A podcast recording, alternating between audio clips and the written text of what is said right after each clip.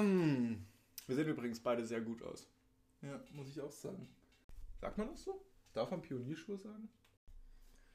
Sheesh!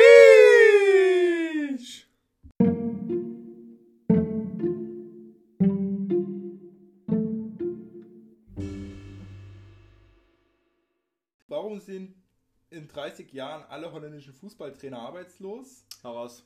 Weil die Holländer dann nur noch Wasserball spielen können. Zynisch! Zynisch, Maurice, aber guter Witz. So wie man mich kennt. mich kennt.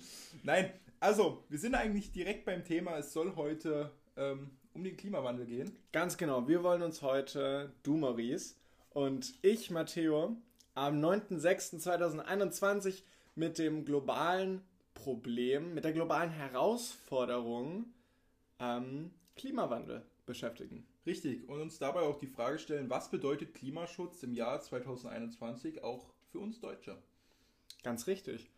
Ähm, ja, ich meine, wir hören Klimawandel, Ökologie, woran denken wir, wenn wir dann an Politik denken? Eigentlich an diese eine Partei. Diese eine Partei, nicht die Partei, sondern Nein, Bündnis 90, die Grünen. Genau. Wie sie eigentlich heißen, Bündnis 90. Sie werden Ja, man nennt sie- ja, genau. Man nennt sich immer die Grünen, aber eigentlich ist ja das Bündnis 90. Ob sie da böse sind, dass man sie nur die Grünen nennt? Weiß ich gar nicht. Das wäre jetzt sehr interessant, sehr mal interessant zu wissen. an den Robert Habeck, Ja. ähm, der ja durchaus gewählt spricht, aber dann Bündnis 90 sagt. Wäre vielleicht äh, zu, als wäre ein Affront entgegen den Fundis. Ich weiß es nicht. Ganz ehrlich, wenn er hier mal in den Podcast kommen will, als Interviewpartner, ist er herzlich eingeladen. Ja, äh, selbstverständlich. Also Shoutouts an, an Robert Habeck. Ja. Aber ich nehme auch Annalena Baerbock. Das ist, die wird nur in Zukunft wahrscheinlich keine Zeit mehr haben. Und natürlich neben den zwei Abgeordneten denke ich auch immer an diesen einen, also eigentlich mein Leitbild, wenn ich an die Grünen denke, ähm, und zwar Anton Hofreiter. Anton Hofreiter, ja. Ich glaube, in den 90ern hätte man ihn noch als ähm, Hippie abstempeln können, Ja, auch oder? wenn wir ihn jetzt nicht abstempeln wollen als Hippie, aber was ich auch rausgefunden habe, er hat als Doktor promoviert und zwar in der Botanik. Im Fach der Botanik. Ja, Ja. Da, hat er sich natürlich ein passendes Fach Auf zu seiner Fall. Partei ausgesucht. Ja, Anton Hofreiter, kann ich verstehen. Dieser Mann ist mir auch im Kopf geblieben. War ja auch Spitzenkandidat. Ja. Öfters, oder? Der hat, ja, ja, auf jeden Fall. Der gehörte zur Parteispitze. Klar. Ähm, ja, nun ist Wahljahr dieses Jahr Richtig. und wir alle, und ich glaube besonders wir jungen Menschen, stellen uns die Frage, lohnt sich das, die Grünen zu wählen? Weil, also ich persönlich, wie auch tausende andere Deutsche, aber auch global gesehen Jugendliche, haben, und das sehen wir in der Bewegung Fridays for Future beispielsweise, ein großes Bedürfnis daran, eine Welt zu hinterlassen, die auch noch für unsere Kinder und Kindeskinder ähm, lebenswert sein wird. Und ja, ist dann jetzt die grüne Partei the Partei zu wählen? Ich weiß es nicht. Es ist auf jeden Fall eine Frage, die hoffentlich wir alle dann am Ende dieses Podcasts beantworten können. Ganz Wir genau. lassen die erstmal offen stehen, um dann wunderschön den Bogen spannen zu können. du sagst es schon. Und beschäftigen wir uns mit den Grünen, beschäftigen wir uns mit Forderungen, müssen wir uns natürlich das Wahlprogramm anschauen. Was vor auf jeden Fall einigen Wochen rausgekommen ist, wenn nicht sogar Monaten schon, ne? Ja, eine Weile ist es auf jeden Fall raus. Ähm, recht zeitgleich mit ähm, anderen Parteiprogrammen, aber ich glaube, sie waren von der Opposition noch die frühesten. Ja. Ähm, ja, ich habe die 136 Seiten, so viele sind es, glaube ich, nicht ganz gelesen. Das muss ich hier jetzt erstmal offen bekunden, aber ich habe mich trotzdem intensiv damit beschäftigt und allein aus dem Wortlaut merkt man schon Unterschiede. Also vergleichsweise 1998 stand noch, und ich zitiere, 5 D-Mark pro Liter Benzin in 10 Jahren, NATO ersetzen, Vermögenssteuer ab 400.000 D-Mark. Ist natürlich gekürzt. Das Ja. stand jetzt so bam, bam, bam nicht Ja. drin. Naja, also Ähm, wir merken auf jeden Fall, sie sind der, haben sich der Mitte angenähert. Ja, äh, allein das, durch das Zitat natürlich nicht, aber heute sieht das ganz anders aus. Ähm, ja, äh, vor allen Dingen in der Konkretisierung ihrer Forderungen sind sie zurückgegangen. Also es gibt diese 5 D-Mark oder 5 Euro heutzutage pro Liter Benzin gibt es nicht mehr. Es ist abstrakter geworden, es hat sich wirtschaftlicher angenähert, es hat sich realpolitischer angenähert. Und das sehen wir ja jetzt auch, geprägt durch Robert Habeck, Annalena Baerbock, das sind, die Rea das sind Realos. Das ja. sind, also wir können ja erstmal, um ein bisschen auszuholen, die ähm, Grünen, dumm gesagt, in Realos und Fundis teilen, zwischen denen ja eigentlich immer so ein Clinch war. Weshalb man sich auch als ernsthaft politisch interessierter Bürger oft nicht getraut hat, die Grünen zu wählen. Richtig, auf jeden Fall. Ähm, ja, aber nun haben wir eine geschlossene Spitze, eine Spitzenkandidatin, die möglicherweise nächstes Jahr als Kanzlerin. Sie hat auf jeden Fall wird. gute Chancen, muss man sagen. Äh, dieses Jahr natürlich, dieses ja. Jahr. Sie, sie hat, sie hat auf jeden Fall gute Chancen. Ähm, und jetzt stellt sich natürlich die Frage, sind die Grünen überhaupt noch radikal? Du hast es eigentlich schon gesagt. Ich habe es dir vorweggenommen. Sie haben sich der Mitte angenähert. Sie haben sich der Mitte angenähert. Und ja, was früher vielleicht noch ein grünes Manifest war, heißt heute Deutschland, alles ist drin.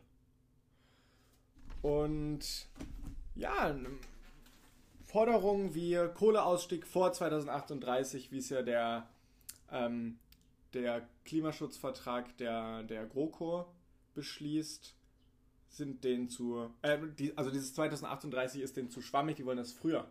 Richtig. Ähm, außerdem wollen sie Subventionierungen für Rohöl senken. Sehen wir schon mal, ist eine sehr marktwirtschaftliche Herangehensweise. Und der Plastikherstellung steht noch bei mir. Und der Plastikherstellung. Ja, genau, richtig. ja, gut aufgepasst. Mhm. Ähm, außerdem wollen sie die Kerosin besteuern. Richtig. Fun Fact: Kerosin wird nicht besteuert. Deswegen könnt ihr alle so billig nach Malle fliegen. Ganz richtig. Können wir alle. Sheesh! Ähm, außerdem die, wollen die Grünen die CO2-Steuer erhöhen. Dramatisch. Ja. Ähm, ja, um diese Frage, lohnt sich es 2021 die Grünen zu wählen, ohne dabei Wahlwerbung machen zu wollen, ähm, beantworten zu können, gehen wir jetzt gleich mal über zu Maurice.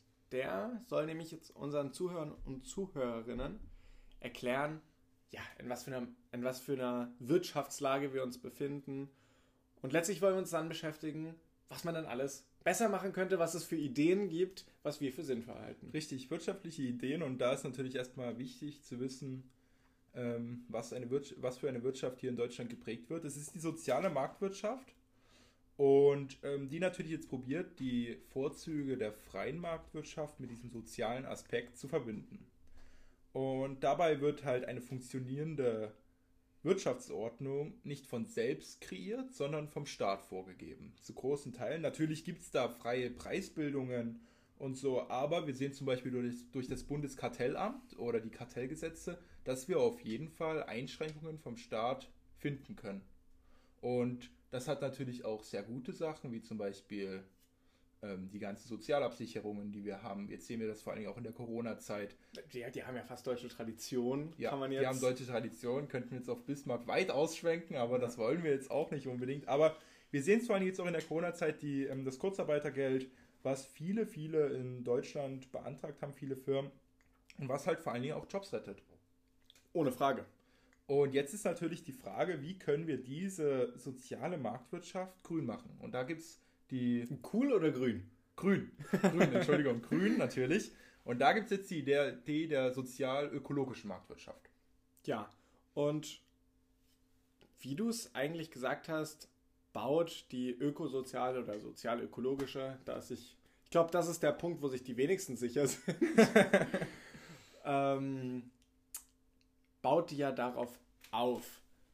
Grundsätzlich will die ökosoziale Marktwirtschaft ähm, natürlich eine gesunde Wirtschaft mit dem Bezug zur, und da haben wir das Soziale, zur Gesellschaft finden unter dem Aspekt der Ökologie, des Umweltschutzes. Und da sehen wir global eigentlich schon eine Annäherung. Dazu kommen wir später nochmal. Ja, dazu kommen wir später. Ähm, und eigentlich hört man bei diesem Begriff immer direkt Aufschreie, ah, das, da kommen dann die Grünen, jetzt im deutschen ja. Fall, mit Regulierungen und nehmen der Wirtschaft den Atem weg. Ja. Ich höre schon die FDP-Wähler schreien. Ähm, ja, in meiner Familie gibt das auf jeden Fall immer Gesprächsstoff. Aber tatsächlich ähm, setzt diese ökosoziale Marktwirtschaft viel mehr ähm, dort an, zu sagen, hey, wir haben eine Wirtschaft und Wirtschaft ist wichtig, weil Wirtschaft ist Wachstum ähm, und Wirtschaft ist Wohlstand, von dem wir, glaube ich, alle ungern zurücktreten wollen, in zumindest großem Maße. Was übrigens, glaube ich, auch Leute so wütend auf Greta Thunberg gemacht ja, hat. auf jeden Fall. Das ist halt dieser Punkt, dass ähm, ein junges Mädchen, ähm, sogar jetzt auch noch aus Schweden, richtig, Ja. ähm, älteren Menschen sagt, was sie zu tun haben. Ja, und was sie vor allen Dingen nicht zu tun was haben. sie nicht zu tun haben und was sie besser machen. Und das ist diese alte Mentalität wahrscheinlich, die man hat. Ich habe die Lebenserfahrung oder was da auch immer reinspielt. Ja. Also lasse ich mir doch nicht sagen, äh, was ich zu tun habe von diesem jungen Mädchen. Ja, und vor allen Dingen hat sie ja Verzicht gefordert. Richtig. Sie hat SUV-Verzicht gefordert, Fleischverzicht, dies und das und jenes.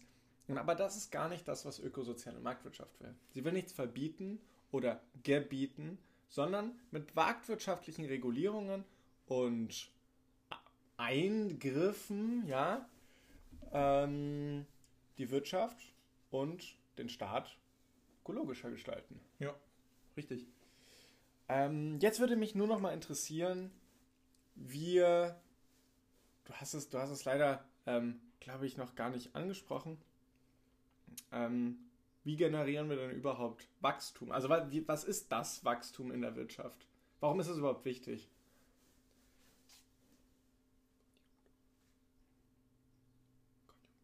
Ach so. Naja, worauf du hinaus willst, ist wahrscheinlich die Konjunktur. Ja, Und, genau. Ähm, Wachstum generieren wir natürlich ähm, vor allen Dingen durch den Verkauf. Wir mhm. verkaufen Güter und dadurch steigt ähm, ja der Export. ja, also Firmen verkaufen. Firmen verkaufen Güter natürlich. Und dadurch ähm, haben wir einen höheren Export, eine höhere Geldeinnahme.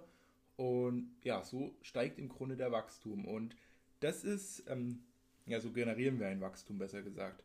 Und das ist halt jetzt das ähm, große Problem eigentlich auf dieser global, bei dieser globalen Sicht, die wir natürlich auch uns angucken möchten. Ne? Ja, darauf wollte ich nämlich Ähm, hinaus. wenn wir, wenn wir, wie du schon gesagt hast, in der ökologischen sozialen Marktwirtschaft Verzichte vornehmen oder Einschränkungen machen, die zum Beispiel andere Länder nicht machen, ähm, haben wir ein Problem, weil dann wird natürlich unseres Gut, was vielleicht jetzt teurer wird durch eine höhere CO2-Steuer, was auch immer, ähm, weniger verkauft und so werden wir konkurrenzunfähig.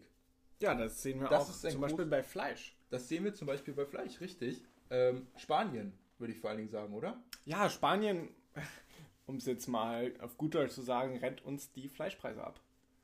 Weil die es schaffen, eben durch weniger Regulierungen, ähm, niedrigere Getreidepreise und so weiter, ähm, die schaffen es eben dadurch, Fleisch günstiger zu produzieren und auf den Markt zu bringen. Richtig. Ja, nun setzen wir aber nicht nur, um das Thema ökosoziale Marktwirtschaft ein bisschen abzurunden, sprechen wir ja nicht nur von Eingriffen in der Wirtschaft, die Unternehmen sozialer, äh, sozialer, ökologischer machen könnten, sondern wir reden auch über Mobilität. Richtig. Mobilität auch eigentlich ein riesiges Thema, wenn es darum geht, ähm, grüner zu leben. Und ja, ich würde einfach mal anfangen, eigentlich Deutschland jetzt auch im Grunde bald ein Vorreiter, wenn es um die E-Mobilität geht, und zwar mit dem großen Tesla-Werk in Brandenburg, Ja.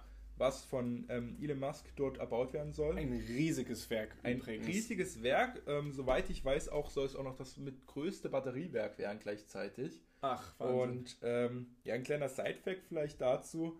Elon Musk bekommt dazu keine richtige Baugenehmigung, sondern immer nur Voraberlaubnisse. Und er sagt auch immer, er baut in Berlin. Es ist bei ah, in Brandenburg, Brandenburg, ist in Berlin. Ja, und man sieht dann ähm, in den Interviews, man sieht den Berliner Fernsehturm von dort. Also es ist Berlin. Ist eigentlich sehr schön. Okay, Aber ja. was man vor allen Dingen ansprechen muss, ist der enorme, also wirklich enorme Ressourcenverbrauch.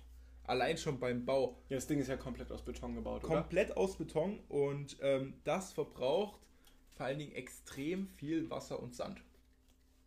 Weil Beton Ja, für Beton. großen, äh, großen Bestandteile aus Sand. Sand. Richtig. Ganz richtig. Ähm, ja, da, da sprichst du schon eigentlich ein ganz wundes Wirtschaftsthema an. Aber vorab will ich noch mal kurz intervenieren, um zu sagen, dass man ja an Tesla eigentlich schon sieht, dass Ökologie überhaupt kein Hippie-Thema mehr ist. Das ist längst in der Mitte der Gesellschaft, wenn nicht überhaupt ähm, ja, eine, eine, Thematik für alle geworden. Ja, denn, klar. Also ich meine, wofür steht denn jetzt erstmal Tesla? Ja, richtig. Tesla steht für erneuerbare Energien, Tesla steht für Fortschritt, Fortschritt Innovation und Klimaneutralität. Ja.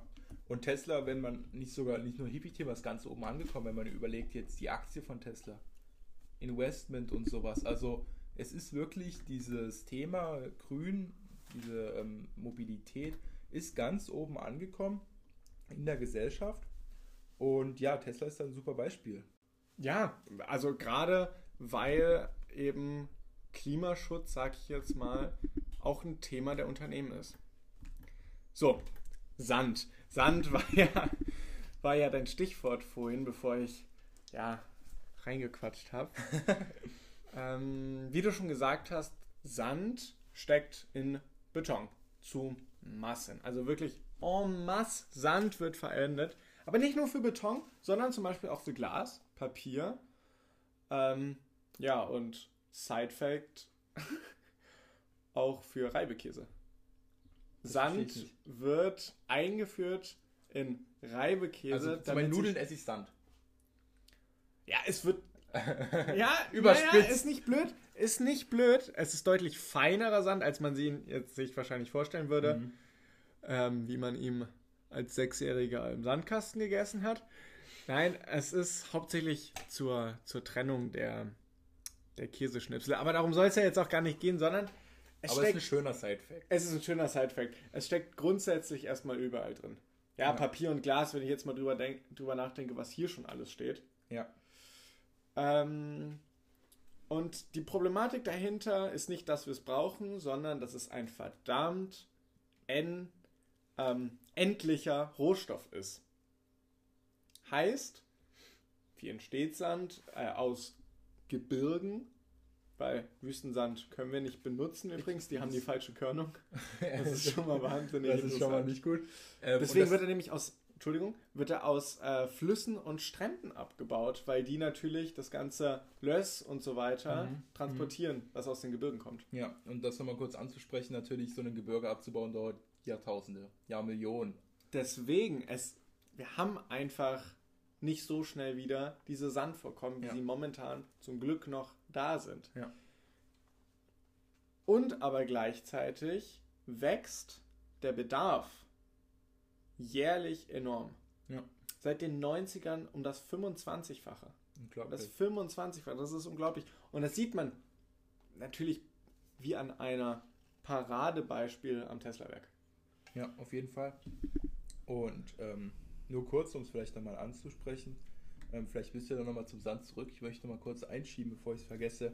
Das Tesla-Werk nach Schätzungen soll später ähm, viel, viel Wasser verbrauchen. Sehr viel Wasser. Du kannst ja vielleicht. Ja, Wasser, nochmal ein Thema, ne? Ja, du kannst ja vielleicht mal raten, wie viel es ungefähr sein soll.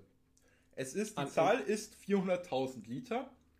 Jetzt ist die Frage, wie? In ah welcher ja, Zeitabschnitt? Ah ja, Minute, Stunde, Jahr? Woche? Ähm, sagen wir pro, pro Woche. 400.000 Liter, ja? Ganz weit weg. 400.000 Liter pro Stunde. Pro Stunde. Und zwar in einem Trinkwasserschutzgebiet. Ach, Wahnsinn. Vergessen Ach, in Brandenburg. Erwähnen, in Brandenburg, das Tesla-Werk steht auf einem Grundwasserschutzgebiet ähm, und wo es seit drei Jahren verhältnismäßig dürr war. Sehr lustig. Äh, hatte nicht. Ich, ich, erinnere mich, dass Elon Musk sogar ein ironisches Zitat dazu gesagt hat. Ja, er meinte, er hat sich die Kiefernwälder angeguckt. Daneben, ich kenne das auch, er hat die Kiefernwälder sich angeguckt und meinte, es sieht ja nicht so aus, als würden wir in einer Wüste bauen. Wunderbar. Ja, und da, dort baut er. Dort ja, baut er. Dort baut er Mit absolut begrenztem Wasser. Und ja, jetzt, jetzt ist das Ganze schon so angefeuert, Wasser, Sand, der zu Beton gemacht wird.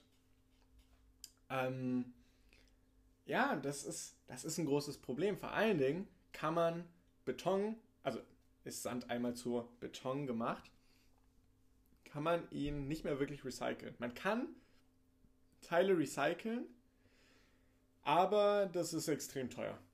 Ja. Extrem, extrem, extrem teuer, Maurice. Ähm, und jetzt kommen wir eigentlich schon zu einer ganz anderen Probe Pro Problematik, die viel politischer und gesellschaftlicher ansetzt, als dieses reine Sand wird aus den Flüssen genommen, die Ökosysteme werden zerstört, was ein riesiges Problem ist, aber es eröffnet einen wahnsinnigen Schwarzmarkt.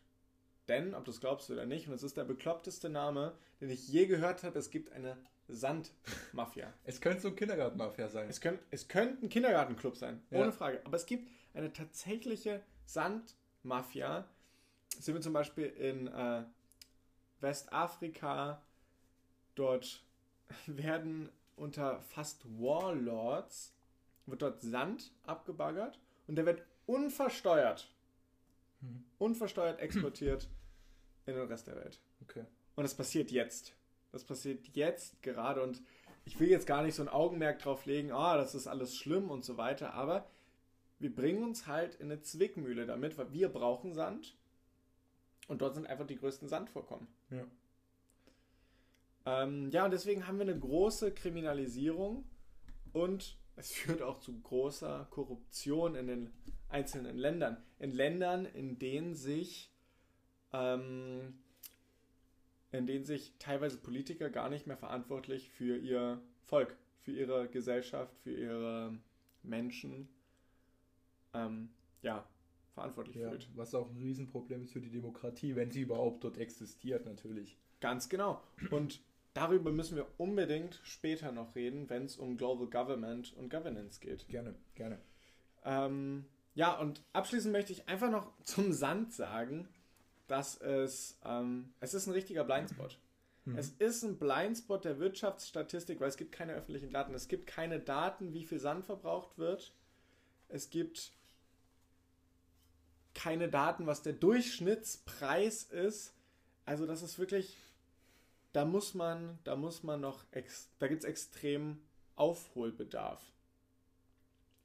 Auch das Gedankenexperiment allein mal, was zum Beispiel früher vielleicht Öl oder Gold war, dass es jetzt schon Sand ist. Ja, und es Oder? ist lukrativer, weil es, ist lässt sich leichter abbauen. Und es ist eigentlich, dass diese Idee ist eigentlich total verrückt, ist, ist mir gerade in den Kopf gegangen, wo wir eigentlich, wo wir schon zum Teil sind. Natürlich ist es jetzt sehr gesponnen, aber Ja.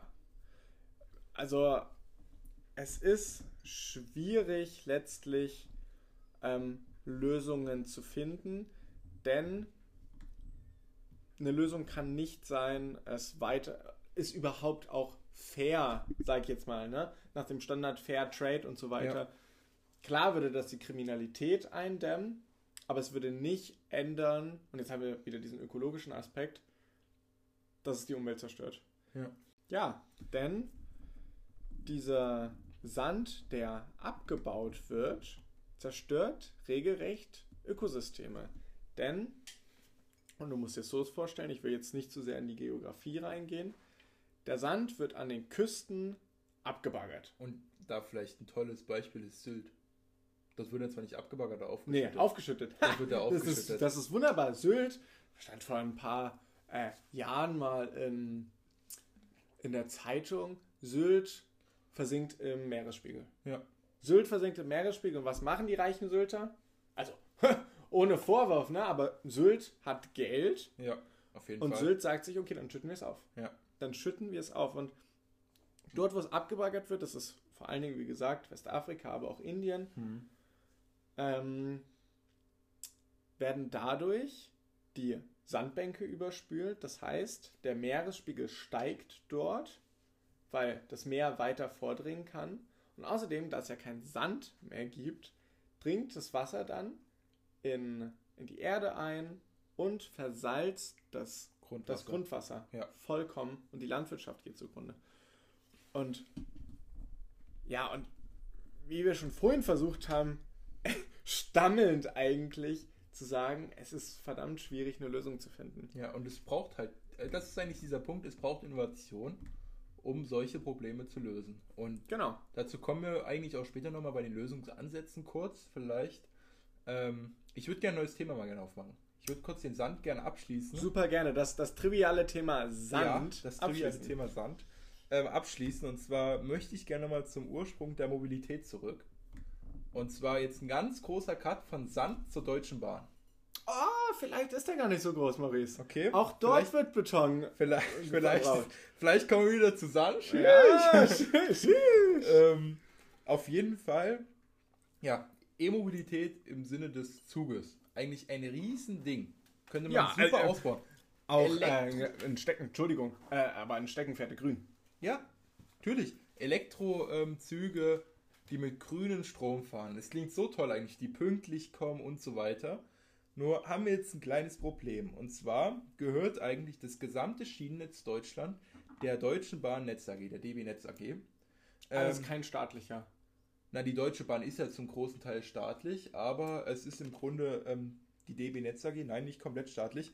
Deswegen ist es ja das Interessante, dass alle anderen ähm, Unternehmen, die auf diesen Schienen fahren wollen, ähm, sogenannte Trassenpreise so- oder Schienenmauts zahlen müssen, die Wie je auf- nach, Wie auf der Autobahn. wie auf der Autobahn, genau, so kann man es sagen, ähm, je nach ähm, ja, Strecke, Region zwischen 3 und 10 Euro pro Kilometer kosten. Und das ist natürlich jetzt das Problem, das macht es so extrem unlukrativ für andere Unternehmen, die Schiene zu nutzen. Deswegen sehen wir ja zum Teil auch noch so, also nicht zum Teil, wir sehen es, so viele Güter, die über die Straße gefahren werden. Und ähm, auch wenn wir, ich habe mir das jetzt mal im Nahverkehr angeguckt, ähm, eine Zugfahrt vom Berlin Hauptbahnhof zu Stuttgart kostet mit der Deutschen Bahn 129,60 Euro. Ja, ist hab ich. Ich, ich habe eine Bahncard und es ist immer noch teuer. Ja, es ist unglaublich teuer. Ich habe da mal den Billiganbieter Flixtrain, also der Ableger von Flixbus, jetzt keine Eigenwerbung, kostet nur 40 Euro. 40. 40 Euro, Im Vergleich, sag's bitte nochmal. 130 Euro im Runde. Also damit ich das richtig verstehe. 90 Euro billiger. Ja, das ist, das ist ein Drittel. Das ist ein Drittel. Richtig. Wahnsinn. Ja, ist ein Drittel vom Preis, unglaublich. Und jetzt habe ich es mal verglichen. Und zwar ähm, mit der mit dem normalen Dieselauto, was wir alle fahren, der deutschen, den deutschen Volkswagen. Der deutsche Volkswagen. Der Ja. deutsche Volkswagen, Äh, um Volkswagen zu zitieren, das Auto. das Auto. Ähm, und zwar kostet, ja, ich habe mal ungefähr gerechnet mit einem Dieselpreis, wir nehmen natürlich das gute Dieselauto, ähm, kostet der äh, Liter Diesel 1,30 Euro ungefähr pro Liter. Und die Strecke vom Hauptbahnhof Berlin bis Stuttgart sind 629 Kilometer. Jetzt kommt große Mathematik. Ähm, bei einem Verbrauch von ja, 29 Liter auf dieser Strecke zahlt man im Grunde 37,70 Euro für Sprit. Natürlich Mhm. muss man sich das Auto noch anlegen, aber im Grunde, wer hat denn, es gibt wahrscheinlich wenige Familien, die kein Auto haben. Ja. Also nur mal die Strecke Aber vergleichen. da stand man noch nicht im Stau. Richtig, okay, da stand man noch nicht im Stau, es lief gut, muss man sagen. Hast recht. Aber dennoch, dieser Preis geht immer noch unter den Billiganbieter. Flixtrain. Das, Und- das kann nicht sein. Doch. 37 Euro. Geht unter den Billiganbieter von 40 Euro Flixtrain. Ähm, Nochmal auf diese Unlukra Unlukrativität zu sprechen kommen. Und ähm, dann habe ich es noch weitergetrieben. Ich habe es noch mit einem ähm, Flugzeug berechnet. Da kostete einer der weniger teuren Flüge, vielleicht gibt man, kriegt man sie auch noch billiger, 40 Euro. Und ähm, was Flug. Aber, Flug, 40 Euro. Also, und es ist wahnsinnig viel schneller. Ja, Also für den Verbraucher. Ja, für den Verbraucher wahnsinnig viel schneller, richtig. Äh, wenn man gute Anbindungen hat zum Flughafen auf jeden Fall. Und ähm, was auch sehr interessant war, der ähm, Kilogramm CO2-Ausstoß auf diesen Flug pro- pro Person natürlich Ja. gerechnet. Was ja immer unsere Emissions, ähm, ja, was, wo wir ja immer appellieren, ja, Emissionen müssen sinken. Richtig, liegt bei 77 Kilo. Das sind im Grunde gar nicht so viel weniger, als das Auto ausstößt. Das ist krass. 70 Kilo war das Auto, das sind 7 Vom, Kilo vom Kero, Unterschied. also, Kerosin, ja. Ich habe es nachgerechnet, gibt es eine Internetseite. und warum wird es dann so polarisiert, dass Fliegen so schlimm sei? Frage ich mich halt auch. Okay, man muss sagen, es ist der Pro-Person-Ausstoß. Ne? Du Mhm. musst jetzt äh, Passagiere, also es gibt sehr viele, also sagen wir mal durchschnittlich, wie viel fliegen? 200 Personen? Jetzt Mhm. wird's teuer, jetzt wird's viel, ne? Ja. Aber pro Person, du alleine, wenn man das so runterrechnen will oder darf, dann ist es gar nicht so viel. Dann ist es gar nicht so viel. Und dann letztlich liegt die Problematik, wie es so oft ist, gar nicht bei einer Sache, sondern bei der Kombination. Also Fliegen und Autofahren macht beides auf jeden Fall keinen Sinn zusammen. Ja. Und vor allen Dingen diese Inlandsflüge. Ja, die Inlandsflüge sind Und da muss man jetzt aber auch sagen, viele Flüge sind auch nicht voll besetzt. Nein, vor allem jetzt ja in der Corona-Zeit überhaupt noch nicht. Also Ja, gut, da wurde auch weniger da geflogen. wurde natürlich auch weniger geflogen, aber natürlich Inlandflüge. Ich bin einmal, glaube ich, von Dresden nach Frankfurt geflogen, ähm, um den Anzugs, an, Anzugsflug. Sagt man das so? Der Anz, an, Anflugszug. Also den Zug, Den, den Flug danach. Ja, an? Nein, gut, ich weiß, was du meinst. Ja, ja? Also auf jeden Fall der Flug, der danach kommt, nach Mallorca, nur mal so. Ah, nein, jetzt zeigt er sein wahres ja, jetzt Gesicht. zeigt er sein anderes Gesicht. War überhaupt nicht voll besetzt. War mitten in der Woche, da waren ein paar Leute im Anzug drin, ein paar Urlauber und das war's. Also ich konnte mir eine Viererreihe alleine Und, gönnen. und da fängst du aber an zu rechnen. Genau. Da schaust du dann, wie viel so ein. Da wird es dann nämlich sehr teuer. Also vom CO2-Ausstoß natürlich. Mhm. Und jetzt vielleicht nochmal kurz, um auf die Schiene zurückzukommen. Ein Schienenkilometer im Vergleich zum Autokilometer kostet 100.000 Euro mehr. 300.000 Euro kostet ein Schienenkilometer. Und ähm, der...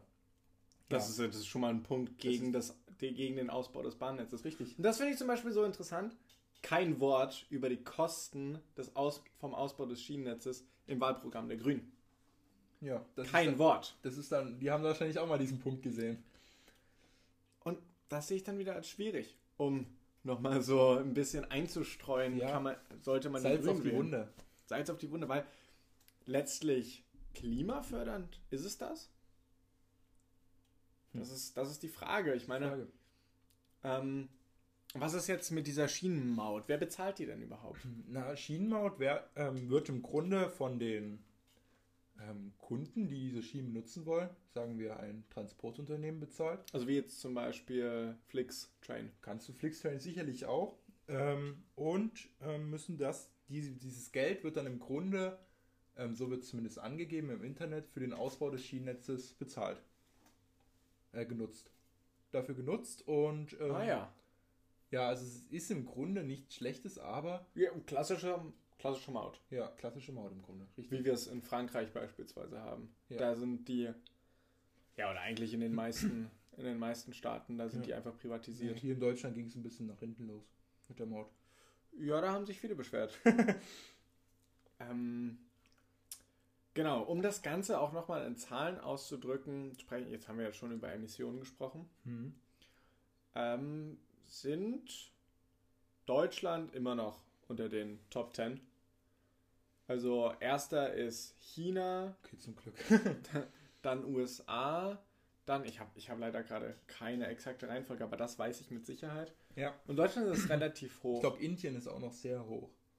Ja, obwohl da Zahlen auch Ja, stimmt. Hast Naja, also es sind Zahlen in Eigeninitiative, sagen wir jetzt mal so. Ja.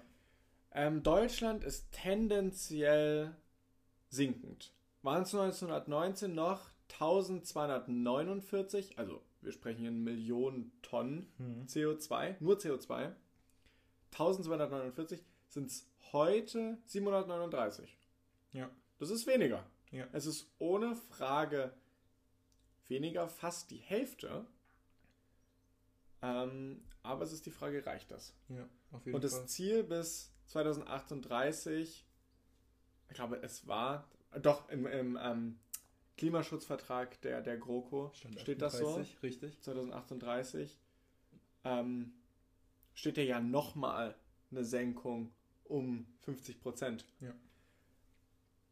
Und ja, äh, ich möchte gar nichts sagen, ne? aber dann muss das schneller gehen als mit, dem, als mit dem Atomausstieg. Dann dürfen wir nicht so lange hadern. Ich meine, letztlich ging es schnell Mhm. und da ähm, spielen vor allen Dingen ähm, Katastrophen, also wenn es jetzt um äh, hier, wenn es jetzt zum Beispiel um Katastrophen in ähm, Atomkraftwerk geht, das hat Frau Merkel damals sicherlich beeinflusst. Ja. Ähm, ja, und da, da würde ich mich persönlich den Grünen anschließen. Das muss dann schneller gehen. Also wenn Bei, wir solche... beim Kohleausstieg jetzt. beim Kohleausstieg. Ja, natürlich. Ich glaube, das Problem dabei ist auch, sind ja nicht nur unbedingt, dass wir jetzt äh, die ähm, Kohleenergie unbedingt brauchen. Ähm, es steht ja auch fest, dass ähm, nachkömmliche Energien, Windenergie und sowas viel, also nicht viel effizienter, aber auf jeden Fall sehr effizient sind. Ähm, was Problem ist, ist vor allen Dingen, dass die Arbeitsplätze, Mhm. die wir verlieren und damit ähm, eingebunden auch die Regionalpolitik. Gucken wir uns zum Beispiel mal Sachsen an. Die CDU ähm, gerade an der Macht hier in Sachsen. Die können ja An der natürlich nicht. Ja, an der Macht, okay. Ja, regierende Partei, ich Regierende. Partei. Ähm, Ich möchte nicht so polarisieren. ja, die können natürlich nicht ähm, in die Oberlausitz gehen und den Leuten jetzt sagen, an den Tausenden von Arbeitsplätzen, ja, ihr seid jetzt arbeitslos. Was machen die Leute in der Oberlausitz? Die Infrastruktur ist da so schlecht ausgebaut. Äh, Ich glaube, gefühlt muss man sich dann noch ins WLAN einloggen. Nicht, dass man jetzt die Oberlausitz kritisieren soll, aber da gibt es nicht viel. Das ist die Kohle dort. Und vor allen Dingen so ein abstrakter Umbruch ist überhaupt Richtig. nicht verständlich. Richtig. Das sind ja Menschen, die. Also, das ist ein anderes Lebensverhältnis zur Arbeit dort. Ja. Was wollen die machen? Sollen die dann Landärzte werden? Also jetzt mal als Spaß gesagt natürlich, das überspitzt. Und das ist, glaube ich, auch so ein Problem, dass da ähm, Politiker sich da sehr, ja, Abstrakt ausdrücken, um Ja, nochmal auf das richtig. Wort abstrakt zurückzukommen.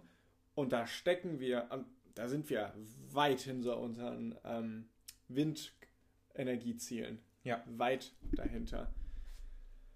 Ähm, ja, und um vielleicht auch von diesem ähm, ge großgesellschaftlichen, jetzt haben wir ja schon über diese Abstraktion, hier ist nochmal das Ja. Wort, gesprochen, müssen wir auch drüber reden, was geht eigentlich auf unsere Kappe. ja. Ob die Oberlausitz sehr viel Fleisch essen wird? Über Lausitz.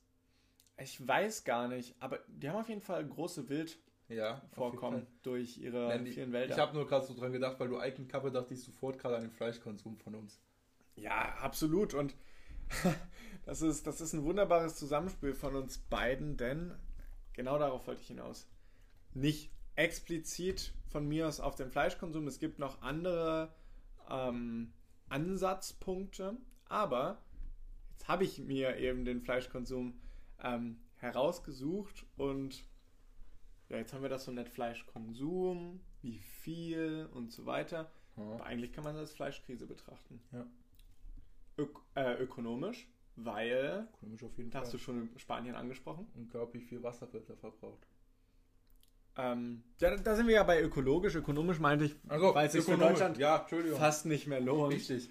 Ähm, sondern ökologisch, ja, da hast du gesagt, Wasser. 70% des Süßwasserverbrauchs weltweit gehen auf Kosten der Fleischproduktion. Ja. 70%. Ja. Und da leben Menschen in absoluter Wassernot. Mit 10 Litern pro Tag. Ja. Ähm, ja, und auch weiter, wenn wir jetzt nach unseren Statistiken gehen, brauchen zum Beispiel 40% der Anbaufläche Mhm. äh, oder 40% der Anbaufläche weltweit und so ähnlich auch in Deutschland werden zur Nahrungsproduktion für Tiere aufgewendet. Ja. Ja auch die Unmengen Wasser, was eigentlich allein so ein Tier verbraucht durch Trinken und so weiter und auch die Kraftfuttermengen, was die da vertilgen eigentlich. Ganz genau. Also kommen wir von den Weideflächen weg, reden wir dann natürlich, wie du gesagt hast, 15.000 Liter Wasser pro Kilo. Das ist unglaublich. 15.000 Liter Wasser. Und um nochmal die Ineffizienz eines äh, Konsums von, also diese 15.000 Liter beziehen sich aufs Rind, Ja. Um nochmal die Ineffizienz jetzt beim Rind darzustellen. Ein Kilogramm Rind, rat mal, du darfst nicht gucken. Ein Kilogramm Rind, was denkst du, wie viel Futter es verbraucht? In seinem Leben. Nein, bis du es bis du's schlachtest. Ach so. ähm, Also, okay, man schlachtet es ja relativ früh, oder? So, Man schlachtet es relativ früh. In Deutschland. 6000 Kilo? Kilo! Nein, 25 Kilogramm. 25 Kilo nur? Pro ein Kilo. Ach, pro Kilo. Ja. Ah, in Ordnung. Okay, okay, okay, okay. Ah, okay, Entschuldigung. In Ordnung. 6000 wäre, glaube ich, trotzdem. Naja, ich weiß es nicht. Na, könnte fast hinkommen. Muss eine große Kuh sein. Okay. Aber nein, ein Kilogramm Rind äh, benötigt 25 Kilogramm Futter. Futter, das klingt jetzt so abstrakt, das sind Soja, Ja. das ist ja hauptsächlich Proteine und Stärke eben aus Pflanzen, Hm. die man auch gut als Mensch essen könnte. Ja. Wir verbrauchen da deutlich weniger. Und 30% der, Te- der Treibhausgase, jetzt bin ich gerade in meinen Prozenten eingeschossen, gehen auf die Tierindustrie. 50% auf die Gesamtemissionen äh, weltweit. Ja. Und weil du gerade eigentlich das Futter nochmal so schön angesprochen hast, was ja in der Landwirtschaft vor allen Dingen wird ja dafür, ähm, die Landwirtschaft wird ja vor allen Dingen für die Futterherstellung genutzt, ähm, nur Ja. irgendwie unter 1% des BIPs ausmachen in Deutschland. Die Landwirtschaft. wenig und trotzdem so subventioniert werden. Da sind wir nämlich jetzt eigentlich auch wieder bei der sozialen Marktwirtschaft, diese Subventionen, die es halt auch hier gibt, um einfach, ja, vor allen Dingen unabhängig zu sein, will man wahrscheinlich.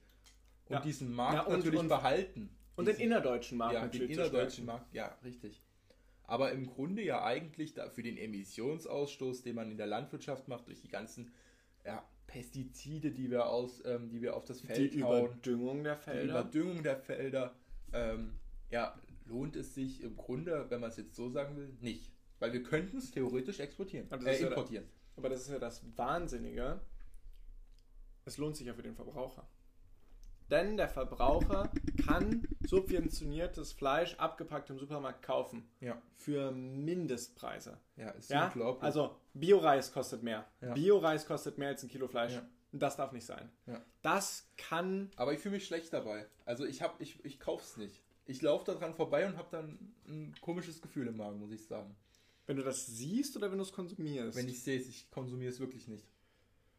Ja, das Gleiche. Ich meine, man, man versucht da zwar Transparenz walten zu lassen, aber ich Ja. weiß nicht, ob das reicht. Letztlich, und da sind wir wieder bei ökosozialer Marktwirtschaft, muss man vielleicht da Anregungs- und Abschreckungssysteme walten lassen. Ja. Warum wird denn überhaupt Fleisch im 21. Jahrhundert in Deutschland, einer höchst entwickelten Industrienation, als Grundnahrungsmittel betrachtet? Ja. Wir können uns problemlos von Pflanzen ernähren. Aber das geht, finde ich, zu sehr in diesen häuslichen Aspekt, obwohl es natürlich Ja. sehr interessant ist, was können wir tun, nämlich den Fleischkonsum zu reduzieren. Ähm, Matteo, ich würde mal ganz kurz einwerfen. Und zwar glaube ich, das ist nämlich, wir reden ja im Grunde über den Klimawandel und auch über den Klimaschutz. Und ich glaube, das ist auch, äh, wir haben ja vorhin schon Greta Thunberg angesprochen, ganz großes Problem bei der äh, Mehrzahl der Bevölkerung hier in Deutschland oder auch bestimmt in anderen ähm, Ländern, dieser Verzicht. Ich denke, oder ich persönlich denke, dass Klimaschutz erst funktioniert, wenn wir diesen Verzicht wegnehmen. Wenn es nicht mehr heißt, ähm, wenn es nicht mehr heißt, ja, wir verzichten auf unser Autofahren und sowas. Wenn das allgemein in dieser Gesellschaft noch so geprägt ist, wird Klimawandel nicht, äh, nicht äh, Klimaschutz, Entschuldigung, nicht funktionieren, da wir alle denken, oh nee, das will ich nicht und ja. ich, ich bleib bei meinem GTI 2,0 Liter und sowas. Verstehst du, was ich meine? Und du bist ja noch moderat mit zwei Litern. ja, ich bin noch moderat mit 2 Litern.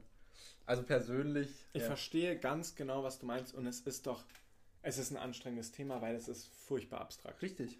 Es ist so abstrakt, denn wenn wir über Klimawandel sprechen, klingt es jetzt eigentlich erstmal nicht so schlimm. Aber Klimawandel bedeutet übersetzt Überschwemmungen, Stürme, Dürren, Ja. Waldbrände. Die wir hier in Deutschland natürlich jetzt Die wir nicht spüren. Mit, die wir nicht spüren. Die wir nicht spüren. Vielleicht mal dort ein Preis höher, weil da weniger hergestellt, dort mal was niedriger und wir sehen es hauptsächlich in den Nachrichten. Aber nach zwei Wochen hat da auch keiner mehr Bock, das ja, zu und sehen. so geht es vor allem ja vielen Industrienationen. Es Ja, sind ja die wenigsten Industrienationen, die da irgendwie betroffen sind. Hört zu. Ähm, ich zitiere Tagesschau. Es gab mehr Erdbeben und Tsunamis und vor allem mehr klimabedingte Naturkatastrophen. Deren Anzahl stieg von gut 3600 auf 6600. Ja, unglaublich. Der Anteil dieser Vorfälle an der Gesamtzahl stieg leicht von 87 auf 91 Prozent. Dazu gehören Überschwemmungen, Stürme, Dürren, Waldbrände und Hitzewellen. So, 91 Prozent von was? 91 Prozent der Klimakatastrophen gehen eben laut der, ähm, der laut der Tagesschau? ähm, ja, aber die hat diese diese Studie ja nicht veröffentlicht, sondern die UN. Ah, Entschuldigung. Ja, äh, ich hab's ja von der Tagesschau. Ähm, ja, diese 91% gehen also auf ähm, Verantwortung des Klimawandels. Und das ist, finde ich, eine bittere Pille zu schlucken. Ja. Das, das musste ich erst verdauen. Ja. Ich lasse lange sprachlos vor diesem Artikel.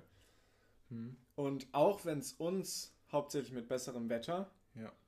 in erster Linie gerade betrifft, hat es auch Erntedürren. Also Meeresspiegelanstieg. Ja, mehr, und ich glaube, das ist so, aber das, Problem, das ist halt das Problem, es ist so weit weg. es ist für Deutsche so. Ja, weit es weg. ist deut Ja. also auch vor allen Dingen in der allgemeinen deutschen Gesellschaft, in der Mitte und äh, überall. Man muss da keine ansprechen, keine genaue. Wir sehen dann irgendwie, dass jetzt die Erdbeeren irgendwie teurer sind. Das sehe ich nur vor allen Dingen wahrscheinlich. Irgendwie Weil so Obst, was in Deutschland. weil es weniger Obst Ja, gibt. weil es weniger Obst gibt. Aber, Aber wir verdienen ja auch mehr. ja, wir verdienen ja auch mehr. Und dann die ganzen. Stell dir mal vor, deutsche Erdbeeren ohne Subvention. Würde niemand kaufen. Würde niemand kaufen. Würde niemand kaufen. Und ja, dieser Meeresanspiel, das, das lernt man mal irgendwie in Geografie oder sowas. Dass irgendwann mal Hamburg wieder, da wird irgendwann mal wieder die Ostsee sein. Das ist, das Aber ist da denkt sich doch jeder, Ja, okay, da, da bin ich doch schon gar nicht mehr. ja. Da, das stimmt. Und das Es ist das auch, Problem. Es ist auch diese Betrachtung von in 100 Jahren. Ja, genau. Und das ist nämlich die Gefahr, dass unsere Gesellschaft jetzt eventuell dieses Thema noch weiter raus verdrängt. Obwohl wir das ja eigentlich nicht tun. Nein, tun wir nicht. Durch Demonstrationen Natürlich und so weiter. nicht. Natürlich so nicht. kritisch man diese auch betrachten kann. Ja. Also ich bin mir sicher, dass die wenigsten tatsächlich hinter Klimaschutz stehen. Ach was. Glaube ich auch nicht. Also es war ja auch, es war ja auch eine Trendbewegung. Es war eine Oder Trendbewegung, ist glaub ich. eigentlich noch, wir konnten uns ja nicht Ja. versammeln. Ja, Oder stimmt. die Demonstranten. Stimmt. Ist eigentlich mal interessant, ob es wieder auflebt. Denkst du, es wird wieder aufleben? Fridays for Future? Um ehrlich zu sein, ich hoffe es, weil es war endlich mal eine groß ausgelegte Initiative Und die Erwachsenen haben zugehört. eines demokratischen Verständnisses Ja. Von Jugendlichen. Ja. Und das hat, das hat mich, das hat mich begeistert. ja. Aber leider Gottes, ich glaube, es wird nicht so sein. Ich glaube, es wird nicht mehr so groß werden. Ja, aber letztlich, wir sind der 2003-Jahrgang, können wir, können wir dieses Jahr wählen. Wir Ja. können dieses Jahr wählen. Und- Übrigens bin ich vor einer Woche direkt 18 geworden. Ah, ja, dann Glückwunsch nachträglich. Sicherlich bekommst du dann Ja, auch ganz viele, ganz viele Wir Meldungen. müssen noch Twitter-Account und sowas öffnen, damit ich hier meine äh, Glückwünsche empfangen kann. Genau, nur deswegen würden wir es eröffnen. Ja, und was wir jetzt eigentlich schon perfekt vorgelegt haben, ist, als Deutschland haben wir dieses Problem nicht und als Deutschland lösen wir dieses Problem nicht. Und deswegen müssen wir diese Problematik global betrachten. Ja, richtig. Ähm, ja, und da sind wir eigentlich schon wunderbar beim nächsten Thema. Ähm, ich würde gerne mal, ja, globale Betrachtung, da sind wir eigentlich direkt bei der internationalen Organisation. Internationale Organisation. Und ähm, ja. die teilt man jetzt mal, ja, ein bisschen, ja, die teilt man in NGOs auf, also die Non-Government Organizations, Organisationen, die nicht äh, mit Regierungen zusammenarbeiten, und die GOs, ähm, die halt dann Government Organization und halt mit Regierungen zusammenarbeiten. Vielleicht mal ein paar wesentliche nennen, ähm, auf weltweit, weltweiter Sicht natürlich Greenpeace ganz stark NGOs. vertreten, als NGO natürlich. Ähm, ja, die vor allen Dingen halt für eigentlich schon für sehr viele Themen stehen, die wir auch angesprochen haben. Also das billige Fleisch, was wir verkaufen, die Rodungen im Amazonas, der VW-Verbrenner, der ähm, uns billiger nach Stuttgart bringt als der Zug. Ähm, ja, der Kohleausstieg, die Textilindustrie eigentlich auch noch sehr wichtig in den ganzen asiatischen Staaten und das Plastik im Meer. Und die probieren es halt vor allen Dingen aufmerksam machen durch Protestaktionen, die sie manchmal sogar in ja, lebensgefährliche Situationen bringen. Ohne Frage. Und- da sehen wir auch Sea-Watch, die sich Richtig. täglich in Gefahr begeben. Ja, und ich habe so gerne die ähm, Serien auf D-Max ge gescha geschaut. Hast du es mal gesehen? Von, von Sea-Watch. Von Sea-Watch. Ich habe das nie gesehen, nein. Schade, es ist, lohnt sich eigentlich wirklich. Es Ist, sehr Ist cool. das auch recht objektiv oder? Naja, Ah, okay. Ich, ich, ich, guck's also, dir mal an. Zuhörer, Zuhörer und Zuhörerinnen können das gerade nicht sehen. Maurice sagt, es, ist, es hat einen unterhaltenden Ja, Aspekt. es hat einen unterhaltenden Aspekt auf jeden Fall. Und ja, genau. ich würde Ähm, gerne nochmal weitergehen. Äh, Ja, sehr gerne. Vielleicht ein bisschen auf Vereine in Deutschland vor allen Dingen einen ansprechen. Zum Beispiel die NABU, Naturschutzbund Deutschland e.V., ähm, die ja vor allen Dingen in Deutschland dann für den Artenvielfalt stehen, äh, ja, den zu schützen. Die sinnvolle Ressourcennutzung und ähm, ja, die grüne Windenergie. Und ja, ähm, Was du vielleicht noch ausführen könntest, wo, wo engagieren sich denn diese Organisationen? Und warum? naja, im Grunde haben sie doch alle das eine Ziel. Und zwar ähm, Klimaschutz. Klima Artenschutz. auch Gerechtigkeit, Auch Gerechtigkeit, sozial, aber ja in unserem Punkt In jetzt unserem Punkt jetzt natürlich den Klimaschutz. Ich wollte nur nochmal ansprechen, dass ähm, NGOs wie auch GOs nicht ausschließlich auf den Klimawandel spezialisiert sind. Nein, vor allen Dingen auch in nicht. Entwicklungsländern. Es gibt viele in Entwicklungsländern natürlich. Also der, das Weniger in Deutschland und Hamburg, Ja. wollte ich jetzt nur mal Ja, damit sagen. Also natürlich. das ist auch wieder was, was sehr entfernt von uns passiert. ja. Ja.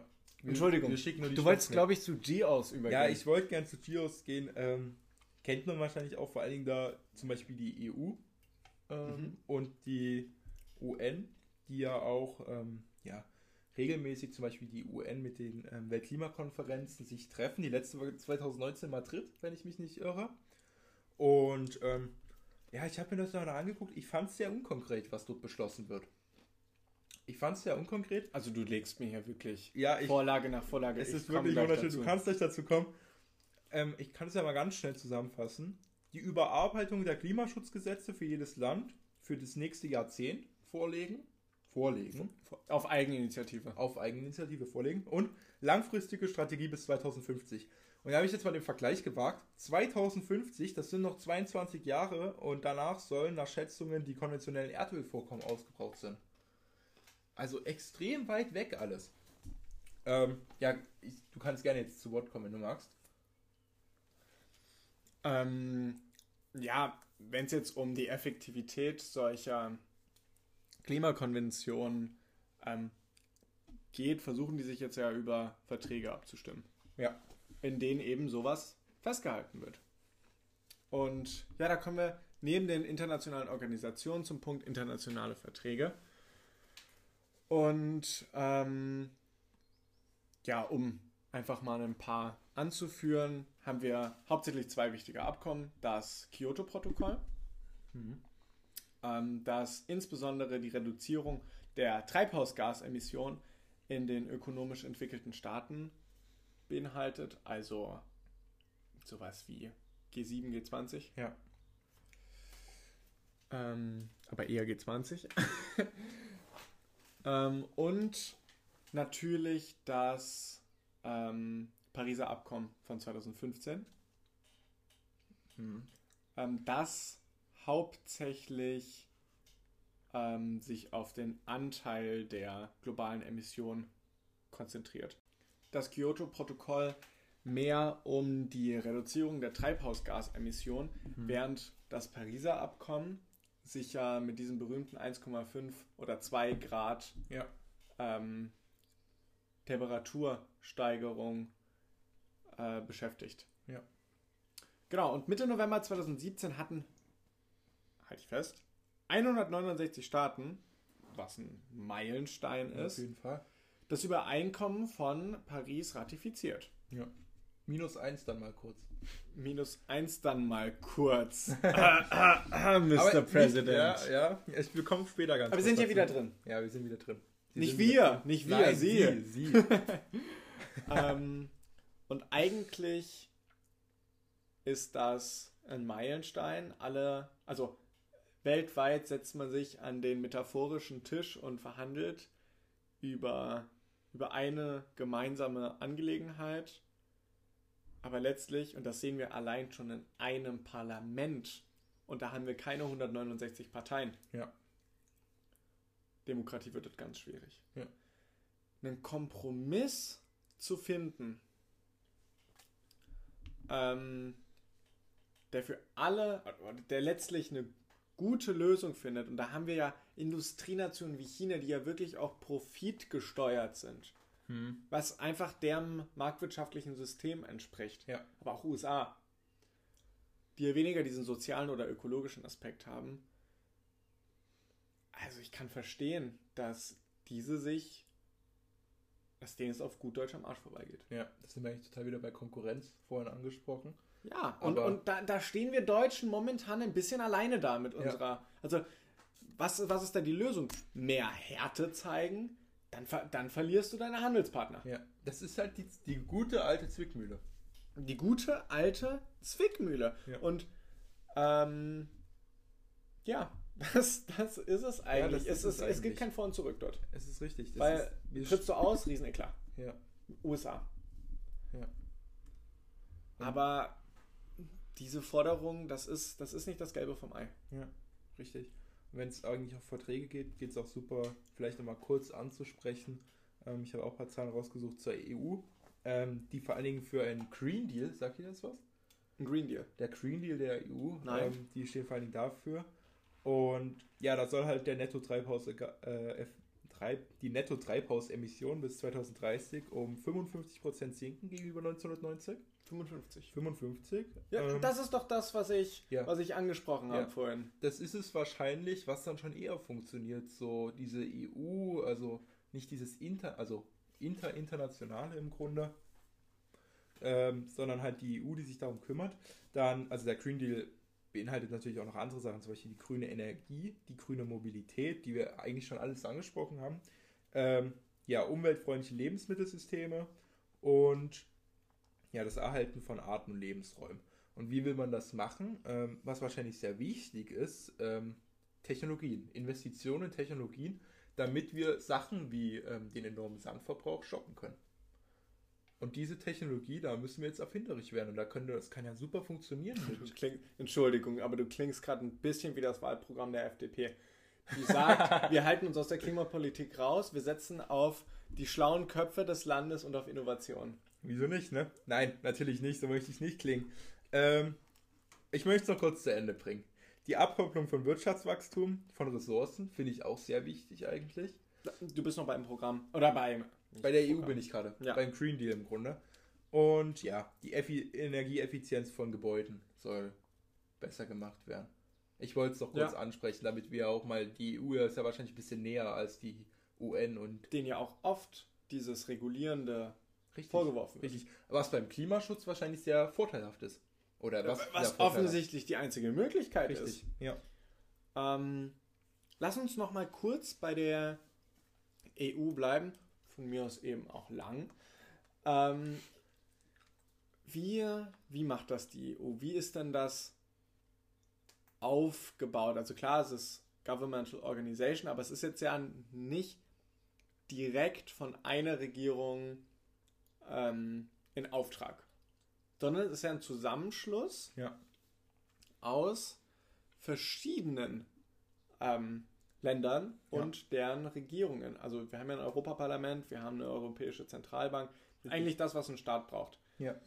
Und jetzt finde ich aber interessant ähm, zu erfahren oder zu diskutieren, was ist das? Ist das Global Government oder Global Governance? Was ist das, diese EU? Also, Also, um das zu diskutieren, ich würde sagen auf jeden Fall, dass es ein Global Governance ist. Das ist ein Global Weil Governance. Global ist. Government beschreibt ja im Grunde so eine Art Weltregierung. Und genau. das Eine, eine übergeordnete, übergeordnete Institution. Institution. Aber wichtig ist ja wahrscheinlich dabei, bei den Global Government würde dieses ähm, Treffen der Staatschefs in Ja. der EU, also jetzt Deutschland, Polen, die ganzen Mitgliedsländer auf jeden Fall, ähm, wegfallen. Wir hätten dann nur das EU-Parlament, die ähm, Europäische Zentralbank, es würde die DZB nicht mehr geben, also die Deutsche Zentralbank. Das macht für mich ein ähm, Global Government aus. Und was natürlich Governance. Da, Government. Government. Government. Global Governance ist das, was wir derzeit vorle äh, vorliegen haben. Für mich. Ja, Global Governance ähm, setzt ja grundsätzlich auch auf die ähm, Kollaboration der Länder mit ihrer Bevölkerung. Richtig. Und das klappt recht gut, vergleichsweise. Und ich sage das betont, vergleichsweise zu, ähm, zu einem Kontinent wie Afrika, wo, wie ich schon mal angesprochen habe, sich viele Politiker nicht mehr verantwortlich fühlen für ihre Bevölkerung. Ja. Und ja, da, um die Diskussion quasi jetzt auch nochmal anzusprechen, liegt ja nicht darin, was ist die EU, Ja. sondern darin, was ist denn zielführend? Government oder Governance? Und für mich ist es ganz klar Governance, weil was ist Government? Es ist wieder so abstrakt. Ja. Da haben wir wieder mein Stichwort abstrakt, eine ähm, Institution, die von oben herab Ja. Richtlinien, Verbote, Gebote, Gesetze erlässt, die für viele Staaten gültig sind und vor allen Dingen von den Regierungschefs so ausgelegt werden können, wie sie das möchten. Ja, richtig. Und auch rein, also ich glaube, wenn wir über Global Government reden, müsst, das ist wirklich rein utopisch, ob das jetzt eine Utopie oder eine Dystopie ist, muss wahrscheinlich jeder für sich entscheiden. Ja. Aber jetzt allein die Überlegung, sagt mal ein Land wie, ja, es kann auch gerne Deutschland sein, ähm, die Politik wird jetzt von oben gemacht, von der EU. Ja. Das wird in der Gesellschaft wahrscheinlich nicht zu 100% akzeptiert werden. Und deswegen denke ich halt eben auch, dass es dieses Global Governance ist, was diese Probleme lösen kann. Aber da stoßen wir nämlich auch auf Probleme, wie zum Beispiel ja, Streit, keine, ähm, ja nicht die goldene Ja, Mitte quasi. Demokratie. Demokratie. Das ist eigentlich Demokratie ist eigentlich das Problem, so schlimm es klingt, ja. Ja, natürlich. Also das ist jetzt natürlich ganz reißerisch formuliert Ja, von dir, aber natürlich. Kann weil es ist die einzige Zentrum. Möglichkeit, dass alle irgendwie dann damit zufrieden sind. Aber vielleicht nicht die richtige Herangehensweise geht es um Klimaschutz, weil da wollen wir ja natürlich auch bleiben. Ja.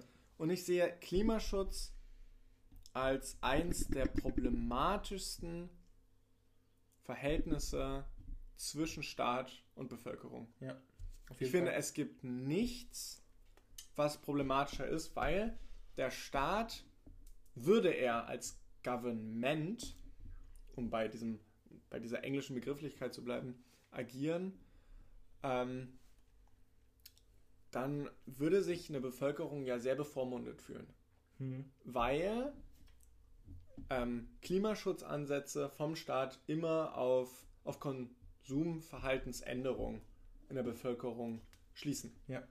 Also da, das ist das Ziel dahinter, Ja. dass sich das Verhalten der Bevölkerung und damit eben auch Markt und Wirtschaft sich ökologisch entwickeln.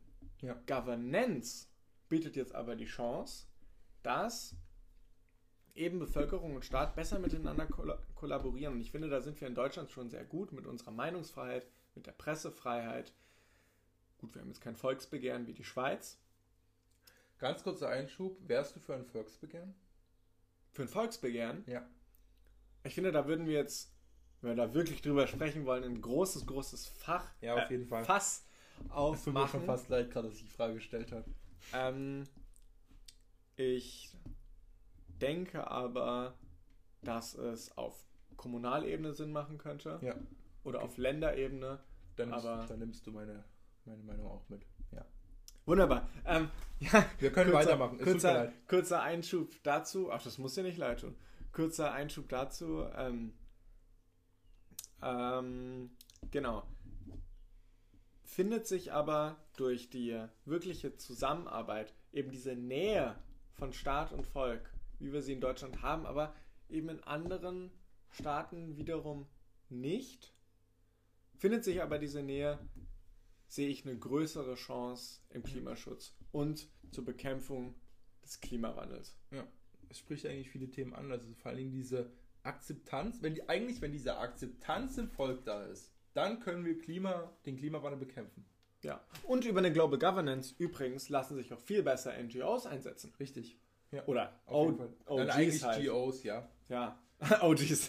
TOs. GOs. ähm, was vielleicht auch noch ganz interessant ist, also vor Dingen dieses globale, die globale Rechtsordnung, die es damit dann geben würde, wenn wir es vielleicht mal jetzt weiterfassen würden, dass nicht nur die EU, wenn wir sowas ähm, Stichwort internationaler Gerichtshof. Internationaler Gerichtshof, genau. Sowas, wenn man über solche ähm, Wege schaffen könnte, Staaten jetzt äh, ähm, Vorschriften zu machen zum Klimaschutz, dann müssten die natürlich eingehalten werden. Also, ja, aber da sind wir ja wieder bei Government. Sind wir groß bei Government, Und ja, aber wir haben ja finde, auch den da- Europäischen Gerichtshof. Da, ja, aber da würde ich gerne einen Vergleich ziehen, Maurice. Okay, ziehen wir einen Vergleich. Ich ziehe jetzt mal den Vergleich.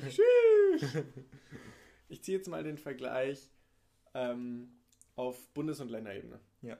Von diesem globalen Ding weg. Ähm, und zwar weiß, glaube ich, ein souveräner Staat am besten, wie er sein Land regiert. Also Deutschland hat andere Probleme als in Ungarn. Stimmt. Ähm, Wichtiges Thema, ja. Ähm, und warum jetzt von global auf Bundes- und Länderebene der Präsident von Sachsen-Anhalt, also der ähm, Ministerpräsident. Ministerpräsident von Sachsen-Anhalt, meinte letztes oder dieses Jahr, ich glaube dieses Jahr, er wüsste am besten, wie seine Sachsen-Anhalter ticken. Hm. Und so sehe ich das auch. Ja. Eine Global Government mit einem Regelwerk und einem Gerichtshof ist für mich einfach nicht zielführend. Ja. Weil Und nicht. keine Institution dieser Welt alles berücksichtigen kann.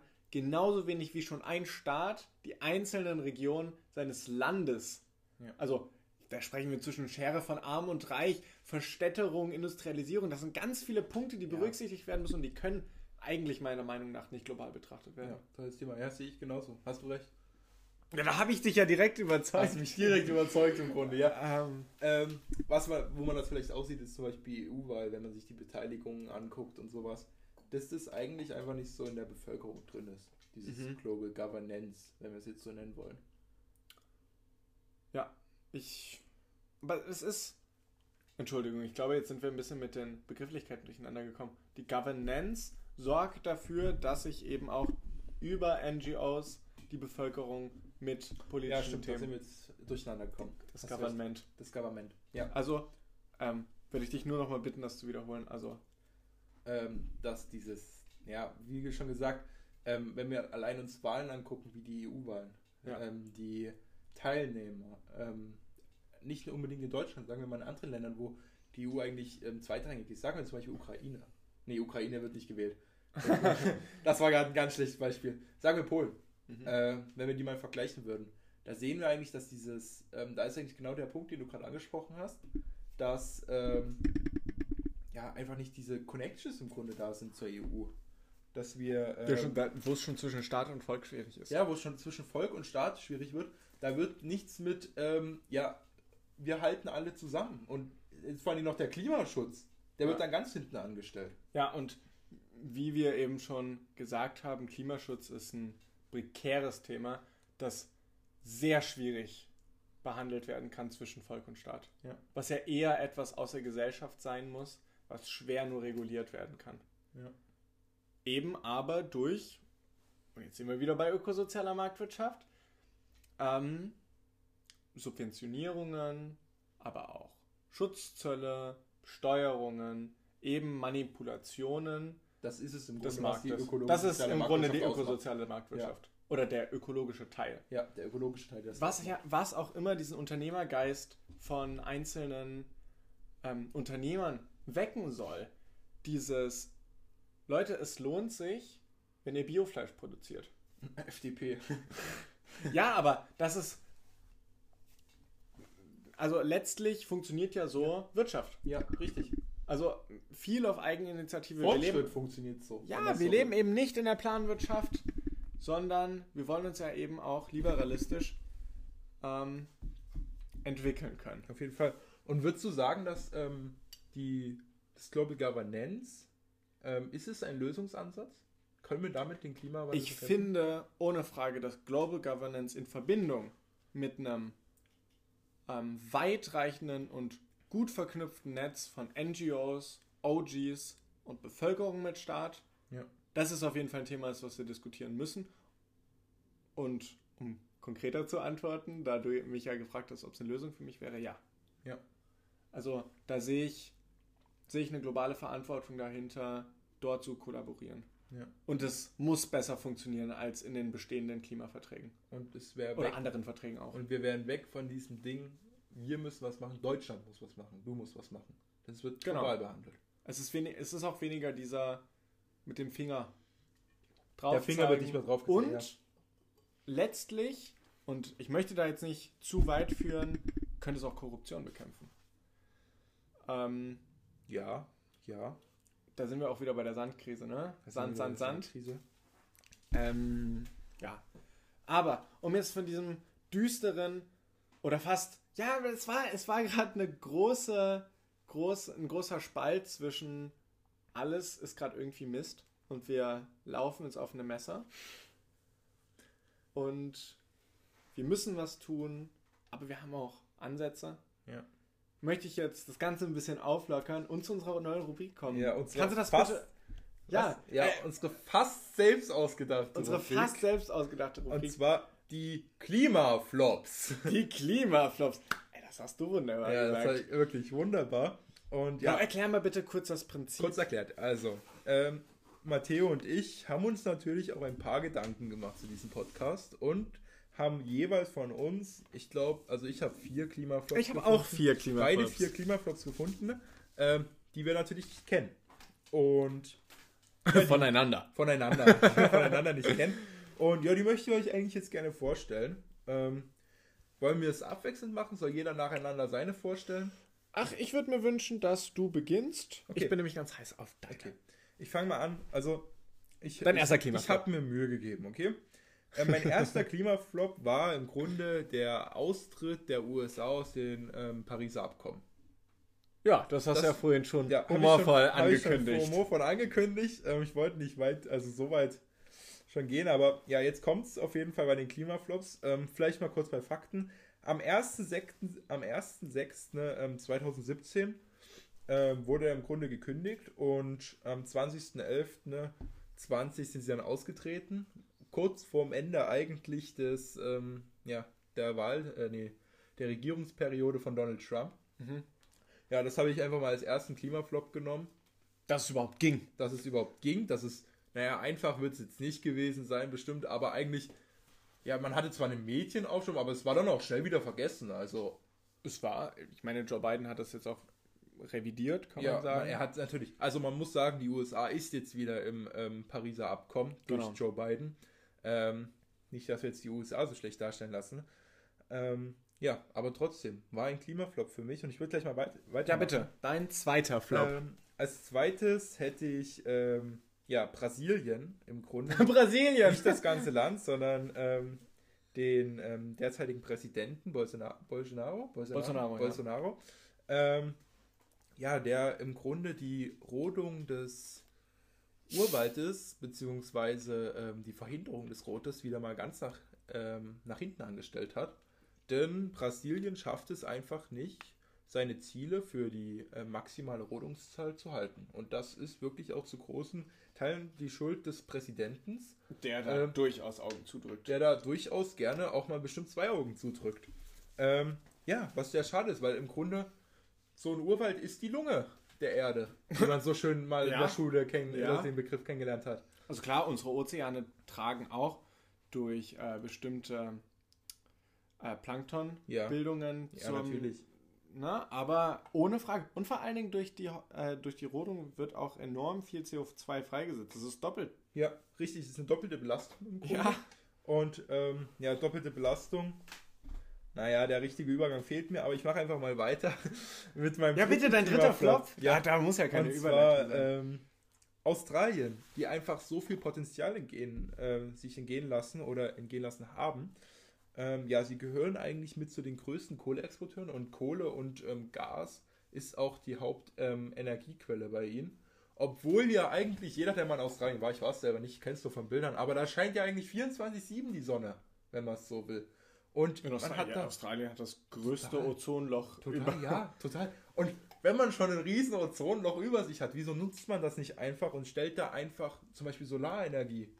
Wäre doch ein riesen Ding da. Es, man muss jetzt auch sagen, ähm, ähnlich wie bei den USA, man hat jetzt ähm, ein ja, ähm, Energiewandelprogramm aufgesetzt. Man will jetzt natürlich in Solarenergie ähm, investieren und die aufstellen, was natürlich auch sehr sinnvoll ist. Aber man hat es wirklich extrem lange Zeit einfach hinten angestellt und gedacht, die Kohle, die reicht uns. Also ähm, ja, eigentlich sehr schade, vor allem für die ganzen ähm, Lebensräume, die es dort in Australien gibt. Also jetzt nicht unbedingt vielleicht betroffen, das kann ich nicht sagen, aber das Great Barrier Reef und sowas. Mhm. Also all Sachen, die, ähm, ja, die man, Auch Landmarks, also. ja, natürlich.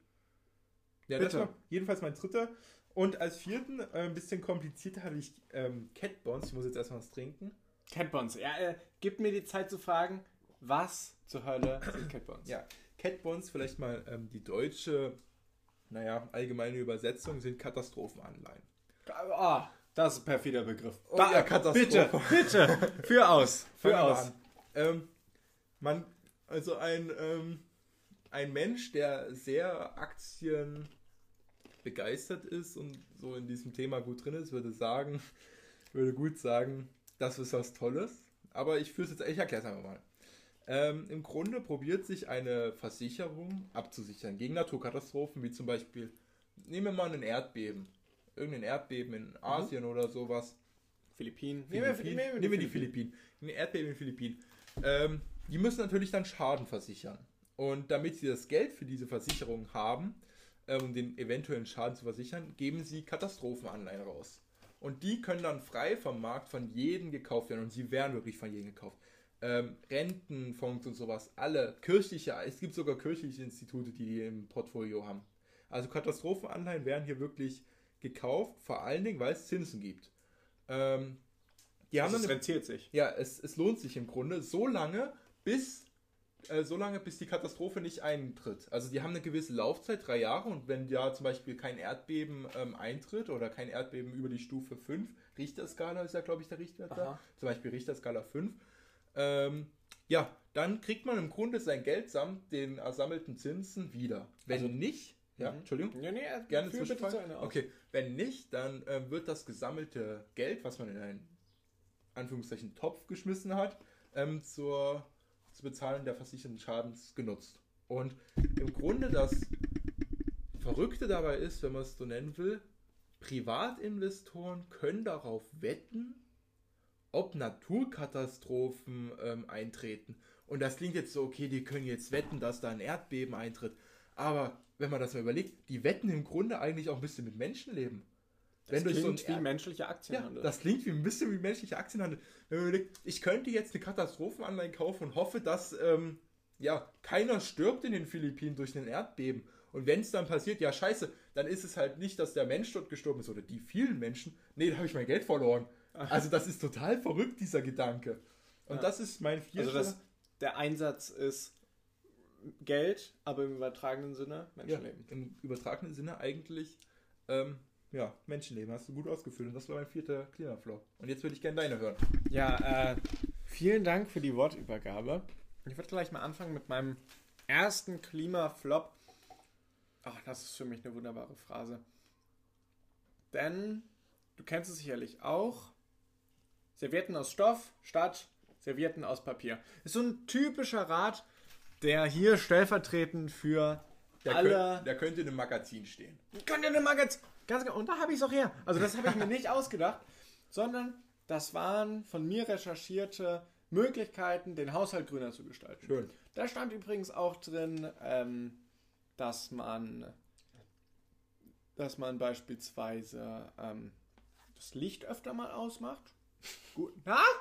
Finde ich richtig. Ja, Finde ich richtig. Finde ich richtig, ja. Die Frage ist, wie viel Strom verbraucht es dann? Ne? Also ich habe keine Baustrahler zu Hause, aber okay. Jetzt habe ich mich ja doch drüber lustig gemacht. ähm, ja, aber worauf ich, und da möchte ich jetzt nochmal ernst sein, worauf ich hinaus wollte ist, das löst kein strukturelles Problem. Nee. Servietten oder Strohhalme nachhaltig zu benutzen, ist zwar gut. Ja. Und ist auch gut, wenn es jetzt gerade um Müll geht. Ja. Aber es löst kein Problem gesellschaftlich, auf Länderebene, auf Bundesebene oder global. Und man merkt jetzt eigentlich schon die Spannung in meiner Stimme, weil es regt mich auch ein bisschen auf. Auf dieser Website stand nichts von Heizkosten, Fleischkonsum. Ja. Ähm, das sind einfach mal entscheidendere Themen. Ja. Das sind viel entscheidendere Themen. Und an alle Zuschauer, Zuhörer, das sind ja keine Zuschauer, Zuhörer da draußen, ähm, im Grunde lohnt es sich aber, weil Stoffservietten so, so viel edler aussehen, wenn man sie schön falten kann. ist, ich bin auch Fan von, von aber wie gesagt, das, das aber soll ja nur stellvertretend stehen. Stellvertretend. An eben diese, diese Pseudomaßnahmen, ja. die wirklich keinen substanziellen ja. Beitrag leisten. Und wahrscheinlich ist es dann so, wenn man dann seine ähm, Stoffservietten ausgetauscht hat mit, äh, seine Papierservietten mit Stoffservietten, dann ist da wahrscheinlich, dann schlägt das grüne Herz im einen dann. Dann denkt man sich so, jetzt habe ich aber was getan hier. Ja, es ist wirklich so eine Beschwichtigung. Ja. Es und was ist eigentlich eine Befriedigung von dem Gefühl, dass man was Schlechtes tut. Ja, und es geht halt. Ey, dass man was Gutes tut. Ja, und es geht halt einher. Natürlich ist der Tipp in Ordnung, aber es geht mit dieser Annahme daher einher, ach, wenn ich das mache, wird schon alles gut. Richtig. Ja. Das ist nicht richtig. Also dann müsste auf dieser Website noch was zu Heiz, ähm, stehen zur Emission im Alltag und so weiter. Und ähm, dazu gehört das einfach nicht. Mein zweiter Flop. Ähm, ja, die deutsche Landwirtschaft. Wir haben es vorhin schon kurz angesprochen. Wir haben es vorhin schon kurz angesprochen. Du mit deinem weggenommen. 1%. Ja. Du mit deinem 1%. Ach, das ist in Ordnung. Ich führe ja trotzdem nochmal aus. Die Landwirtschaft ist nämlich ähm, ökologisch, aber auch ökonomisch wahnsinnig ineffizient. Sie Ja. verbraucht Mengen an Wasser für die Tiere, Mengen an Futter und hat wie gesagt 0, äh, 1%, unter 1% Ja. Anteil am So Bruttoinlandsprodukt. Ja. Ähm, ja, deshalb die deutsche Landwirtschaft ineffizient, überholt, zerstört unsere Natur. Eine Problematik, der man sich widmen muss und der wir uns eigentlich in einem extra Podcast noch widmen können, der Ey, hier ehrlich, ich gerne auf eure ähm, Antworten. Soll es hier weitergehen bei uns? Oder? Ja, äh, das ist, das ist eigentlich auch was. Und jetzt sind wir ja gerade schon in unserem lockeren Teil der, mit unseren Klimaflops. Ähm, wenn das hier weitergehen soll, ich habe da Lust drauf. Ja. Ich hatte natürlich Lust drauf. Und jetzt rat mal, was mein Stichwort ist für meinen vierten Flop. Äh, für meinen, Entschuldigung, für meinen dritten Flop. Wie viele Versuche habe ich? Ich sage, Komm, einer, einer, Okay. schnell. Jetzt fix 3, 2, Vielleicht- 1. Fast, fast. Komm, einer. Sand. Sand, ja, Ah. er hat es. Schön. ähm, Sand. Denn in Marokko werden in letzter Zeit massig Hotels gebaut. Die ähm, Das haben hast du sich. mir ja vorweggelassen. Das hast du mir ja gar nicht gesagt vorhin beim Sand.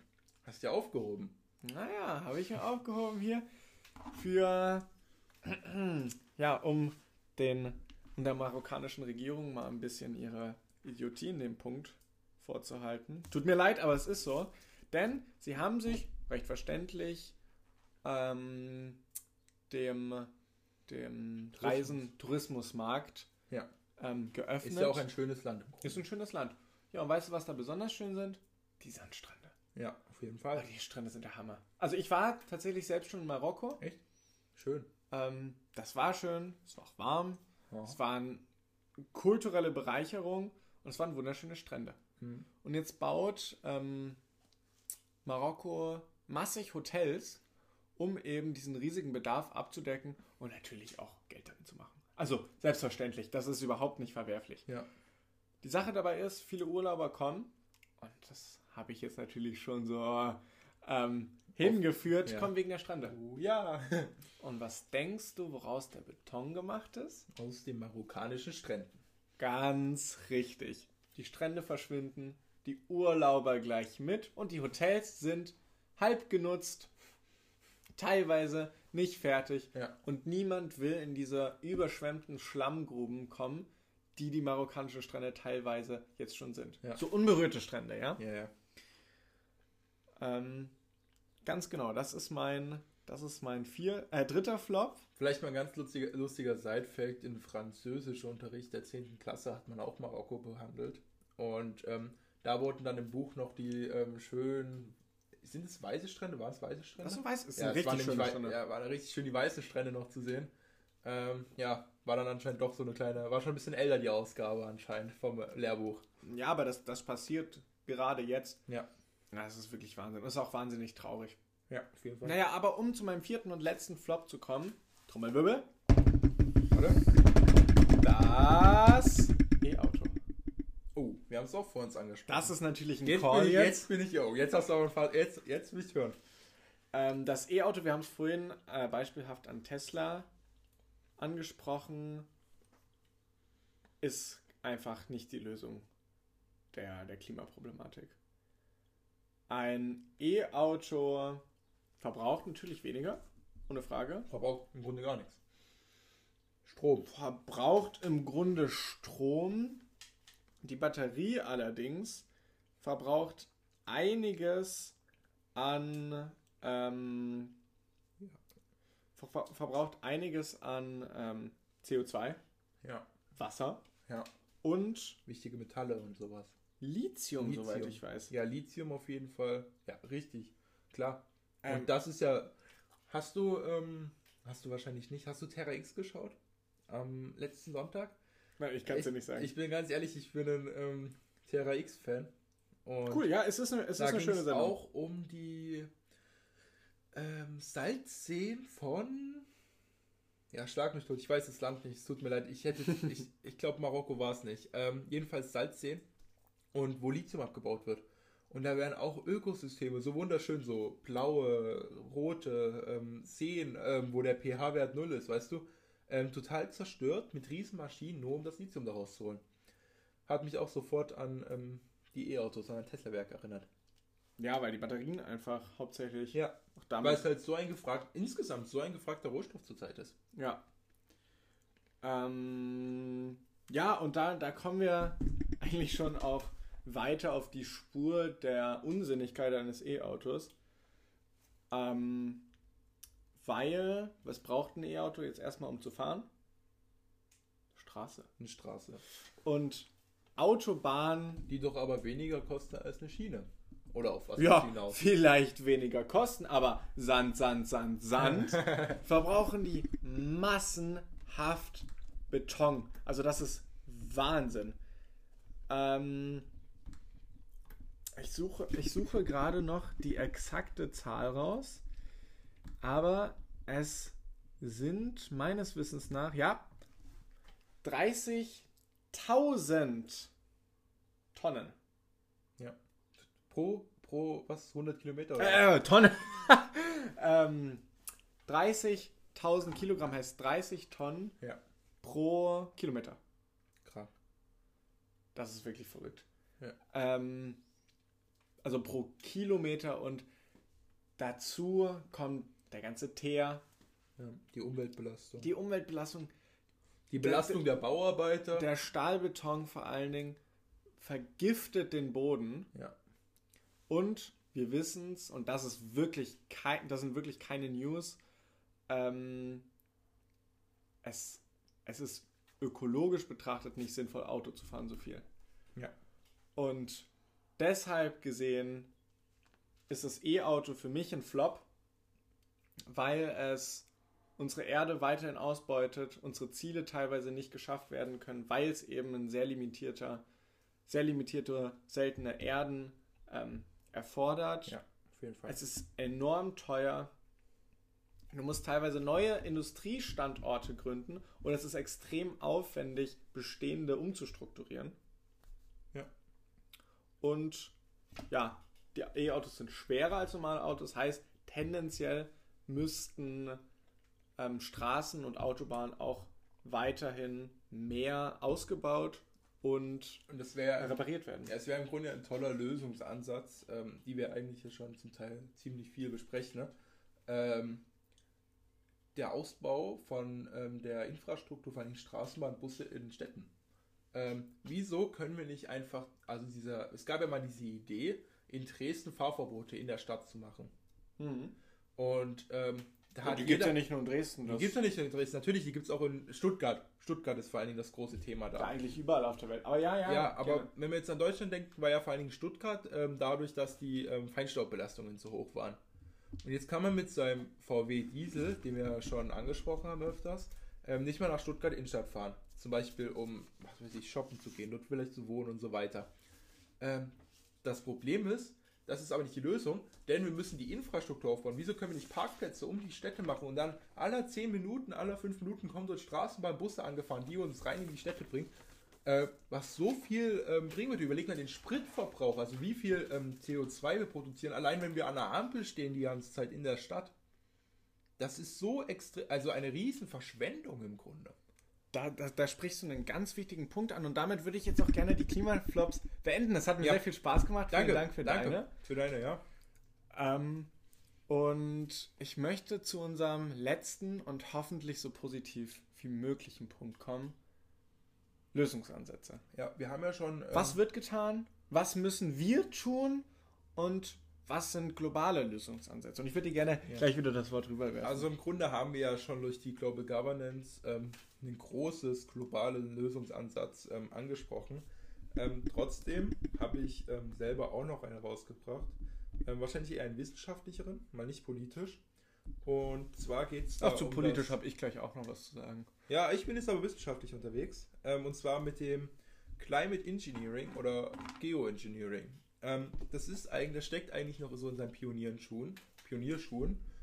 Sagt man das so? Darf man Pionierschuhe sagen? Macht das Sinn? Weiß ich nicht, aber es ist ein schönes Wort. Es ist ein schönes bitte, Wort. bitte weiter. Wir übernehmen es jetzt Neologismus, ja, Pionierschuhe. Ähm, ich glaube Kinderschuhe. Ja, Kinderschuhe heißt es eigentlich, aber Pionierschuhe sind auch toll. Ich finde das großartig. Ähm, ja. ja. Weil was, hat, was, was können schon Kinder? Ja. Nein, bitte weiter. Pioniere sind es. Ähm, ja, es besteht also im Grunde zwei, zwei verschiedene Prozesse und man will im Grunde die globale Erwärmung verhindern. Und da greifen Punkt. wir jetzt, Punkt. Da greifen wir jetzt, machen wir es aber nicht so, dass wir jetzt auf Verzicht gehen und sowas. Nein, nein. Wir greifen ähm, aktiv in, die, ähm, in das Geschehen ein durch das sogenannte Climate Engineering. Da gibt es zwei verschiedene Prozesse. Bei dem ersten ähm, bekämpfen wir halt vor allen Dingen die Hauptursache, die CO2, ähm, den CO2-Ausstoß, also CO2-Reduktion. Und äh, ganz ehrlich, da gibt es so verschiedene Sachen. Man will zum Beispiel Ozeane düngen mit Eisen und Phosphor. Ich bin kein Chemiker, ich weiß nicht, wie man es vorstellt, aber das CO2 daraus ziehen zum Beispiel. Aus Ozeanen ist eine Idee. Wow. Das sind alles Technologien, okay. die noch so in den Kinderschuhen stecken. Jetzt sage ich in den Pionierschuhen. In den Pionierschuhen, tut mir leid. Ähm, ja, ähm, und ich, ganz ehrlich, ich kann sie auch nicht wirklich erklären, weil ich nicht dahinter gekommen bin. Zum Teil kann man sie auch nicht wirklich erklären. Das sind so tolle Skizzen. Kennst du diese, zum Beispiel, wenn ein neues Haus gebaut wird? So diese, ah, ja. diese, diese Häuser, diese 3D-Bilder. So kann man sich das auch vorstellen, aber so richtig weiß man nicht, ja, wie es aussehen ja. soll. Also es, es gibt noch keinen alltagstauglichen nee. Blog dazu. Richtig. Du hast da hauptsächlich wissenschaftliche Artikel Richtig. zu diesem Thema. Wissenschaftlich, genau. Und ähm, auch stark diskutiert, weil man natürlich wieder jetzt äh, ähm, die Bekämpfung des Klimaschutzes nicht ähm, das eigene Problem ist, sondern man versucht irgendwas, um es wieder zu umgehen und man weiß auch nicht so richtig, wie das jetzt in die Natur eingreift. Ähm, dennoch gibt es noch einen zweiten, und zwar will man die ähm, Strahlung der Sonne, vor allem die kurzwellige, ähm, verhindern und die wieder zurück in den Weltraum schicken im Grunde. Zum Beispiel durch, ähm, halte ich fest, Riesenspiegel im Weltall. Riesenspiegel? Ja, weil durch die Erderwärmung ist ja im Grunde vor allen Dingen verantwortlich das kurzwellige, ähm, ähm, das kurzwellige ja, Strahlung auf die Erde trifft, zurückreflektiert wird, in die Atmosphäre wieder gespiegelt wird und dann als langwellige Strahlung, als Erwärmung auf die Erde kommt. Und das will man zum Beispiel durch Riesenspiegel ähm, verhindern. Und das sind im Grunde diese Punkte ähm, des ja, Geoengineerings oder Climate Engineerings, ähm, die das ja, aktiv verhindern wollen. Das wäre so ein Lösungsansatz, einfach so ein utopischer, weißt du? Ja, es ist ein Wir sind die ganze Zeit bei, was können wir tun und sowas, das wirst du ja natürlich auch gleich noch ansprechen, ja. aber ich dachte so, wir gehen jetzt mal ein bisschen weiter. Ja, und das ist ein sehr interessanter Ansatz und ich möchte eigentlich eine Antithese dazu finden. Denn ähm, eigentlich wollte ich gerade noch über Annalena Baerbock sprechen. Oh. Okay. Denn ich ähm, habe ein wunderbares Interview mit ihr gehört. War leider nicht eins, was ich mit, mit ihr persönlich führen konnte, sondern ich eins hoffe, sie kommt noch. von der Zeit. Es wäre so schön, Annalena Baerbock ähm, Anton Hofreiter und der zweite, äh, der dritte heißt? Der dritte. Also hallo, Anton Hofreiter gehört momentan nicht zur Spitzenkandidatur. Äh, Robert Habeck. Robert Habeck ähm, im Interview zu haben. Aber egal. So seid ihr damit. Ja, äh, stattdessen möchte ich mich auf Herrn Schützing ähm, beziehen, der am 20. Mai ein Interview mit der Zeit geführt hat.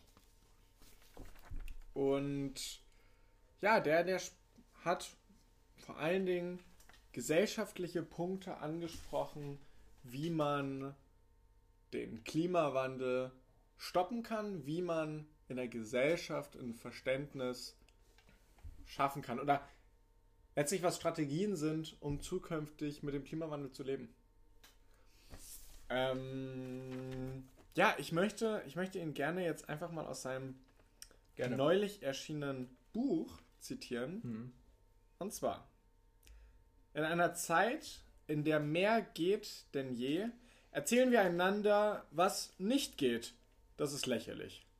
Vielleicht sollten wir anfangen, weniger Trübsal zu blasen und uns auf die Schulter zu, zu schlagen und zu sagen, let's do it, have fun. Probleme zu lösen kann nämlich auch Spaß machen. Zitat Ende. Sehr schönes Zitat. Sehr schönes Zitat und ich finde, er spricht da essentielle Themen an. Denn er spricht Innovation an, Probleme zu lösen. Ne?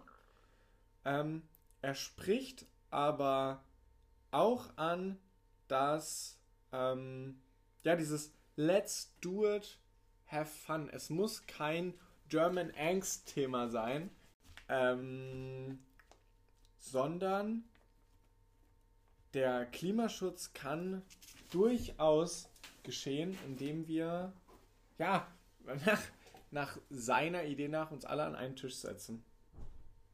Ähm, ich möchte hier übrigens nicht meine Meinung vertreten, sondern versuche möglichst exakt wiederzugeben, was Herr Schützing der, ähm, der Zeit auch präsentiert hat. Er möchte Menschen nämlich begeistern für den Klimaschutz.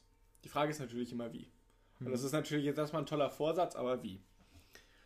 Ähm, er möchte vor allen Dingen aufzeigen, jungen Menschen, aber auch arbeitenden Menschen, also Schülern wie auch, ähm, sage ich jetzt mal, mittelalten Menschen, unseren Eltern, unserer Elterngeneration ja. eigentlich, aufzeigen, was besser werden kann und was aber auch schon besser wird.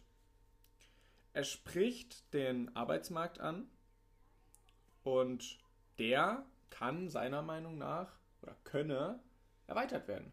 Hm. Durch erneuerbare Energien, durch neue Fabriken, durch neue Wirtschaftszweige. Ja. Ähm, ja. Die Armutsgrenze hat er noch angesprochen, wo er meint, und da spricht er dann natürlich auch wieder in einem global politischen Konsens, dass dieser auch erhöht werden kann. Beziehungsweise, dass das Budget zukünftig, reden wir jetzt von unserem Mindestlohn, ja. anders, ähm, anders ausgegeben werden kann. Also da sind wir dann wieder bei Themen wie, wie Fleischkonsum. Hm. Ähm, er wird leider, muss ich sagen, wenig konkret, wenig konkret, aber er ähm, zieht auf jeden Fall, finde ich, die richtigen Schlüsse. Er sieht, dass Klimawandel, und da sind wir wieder bei meinem Punkt Global Governance, nicht von einer Regierung bestritten wird, sondern von, ähm, von der Gesellschaft. Und Maurice, jetzt würde ich dich fragen, was tun wir? Das kann ich noch sagen. Also, puncto Fleischkonsum haben wir uns von 2018 auf 2020 ähm, pro Kopf äh, um 4 Kilo etwa gesenkt. 51 Kilo waren es 2018 Fleisch, jetzt sind 57. Ja. Das ist ein. Das Stolzer Wert ja, das ist, das ist in Ordnung, sagen wir mal. Betrachten wir Argentinien als Beispiel mit 108 Kilo pro Kopf. Ja. Ähm, nun ist weniger Fleisch essen nicht der einzige Ansatzpunkt. Und ähm, ich würde dich fragen, was können wir tun? Was wird getan letztlich im Privaten? Was können wir tun? Ja, was können wir tun? Ist eine gute Frage auf jeden Fall. Ähm, wir hatten es ja vielleicht auch kurz mal angesprochen. Äh, hatten es ja auch kurz angesprochen. Ähm, was vor allen Dingen jetzt gerade getan wird auch, oder was wir probieren zu tun, ist zum Beispiel den Ökostrom extrem auszubauen. Also Windenergie zu nutzen, Kohlekraftwerke abstellen. Also sowas alles ähm, gibt es ja auch heutzutage schon Anbieter, die nur ähm, Grünstrom benutzen. Ja. Sowas ist natürlich extrem effektiv, viel effektiver, als wenn ich jetzt äh, ähm, mir ähm, ja, Stoffservietten kaufe. Weitere Möglichkeiten wären zum Beispiel, ähm, ja, was mir jetzt noch so zum Beispiel einfällt, weil es ähm, bei mir auch oft zu Hause ein Thema ist, das effektive Heizen. Ähm, es ist viel sinnvoller, ein Haus ordentlich zu dämmen, um weniger zu heizen, anstatt mehr, was weiß ich, Gas da reinzuhauen ja, wenn vier Personen es schaffen würden, ähm, die Temperatur in mein Haus um ein Grad zu senken, wir reden hier von ein Grad, ne? Das ist gefühlt manchmal gar nichts, ähm, würden wir 350 Kilogramm CO2 jährlich einsparen.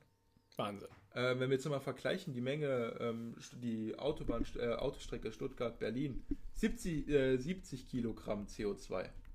Also über ein Jahr schaffen wir es dann, das ist das Fünffache. Matteo, hast du vielleicht noch, eine, hast du noch eine Idee?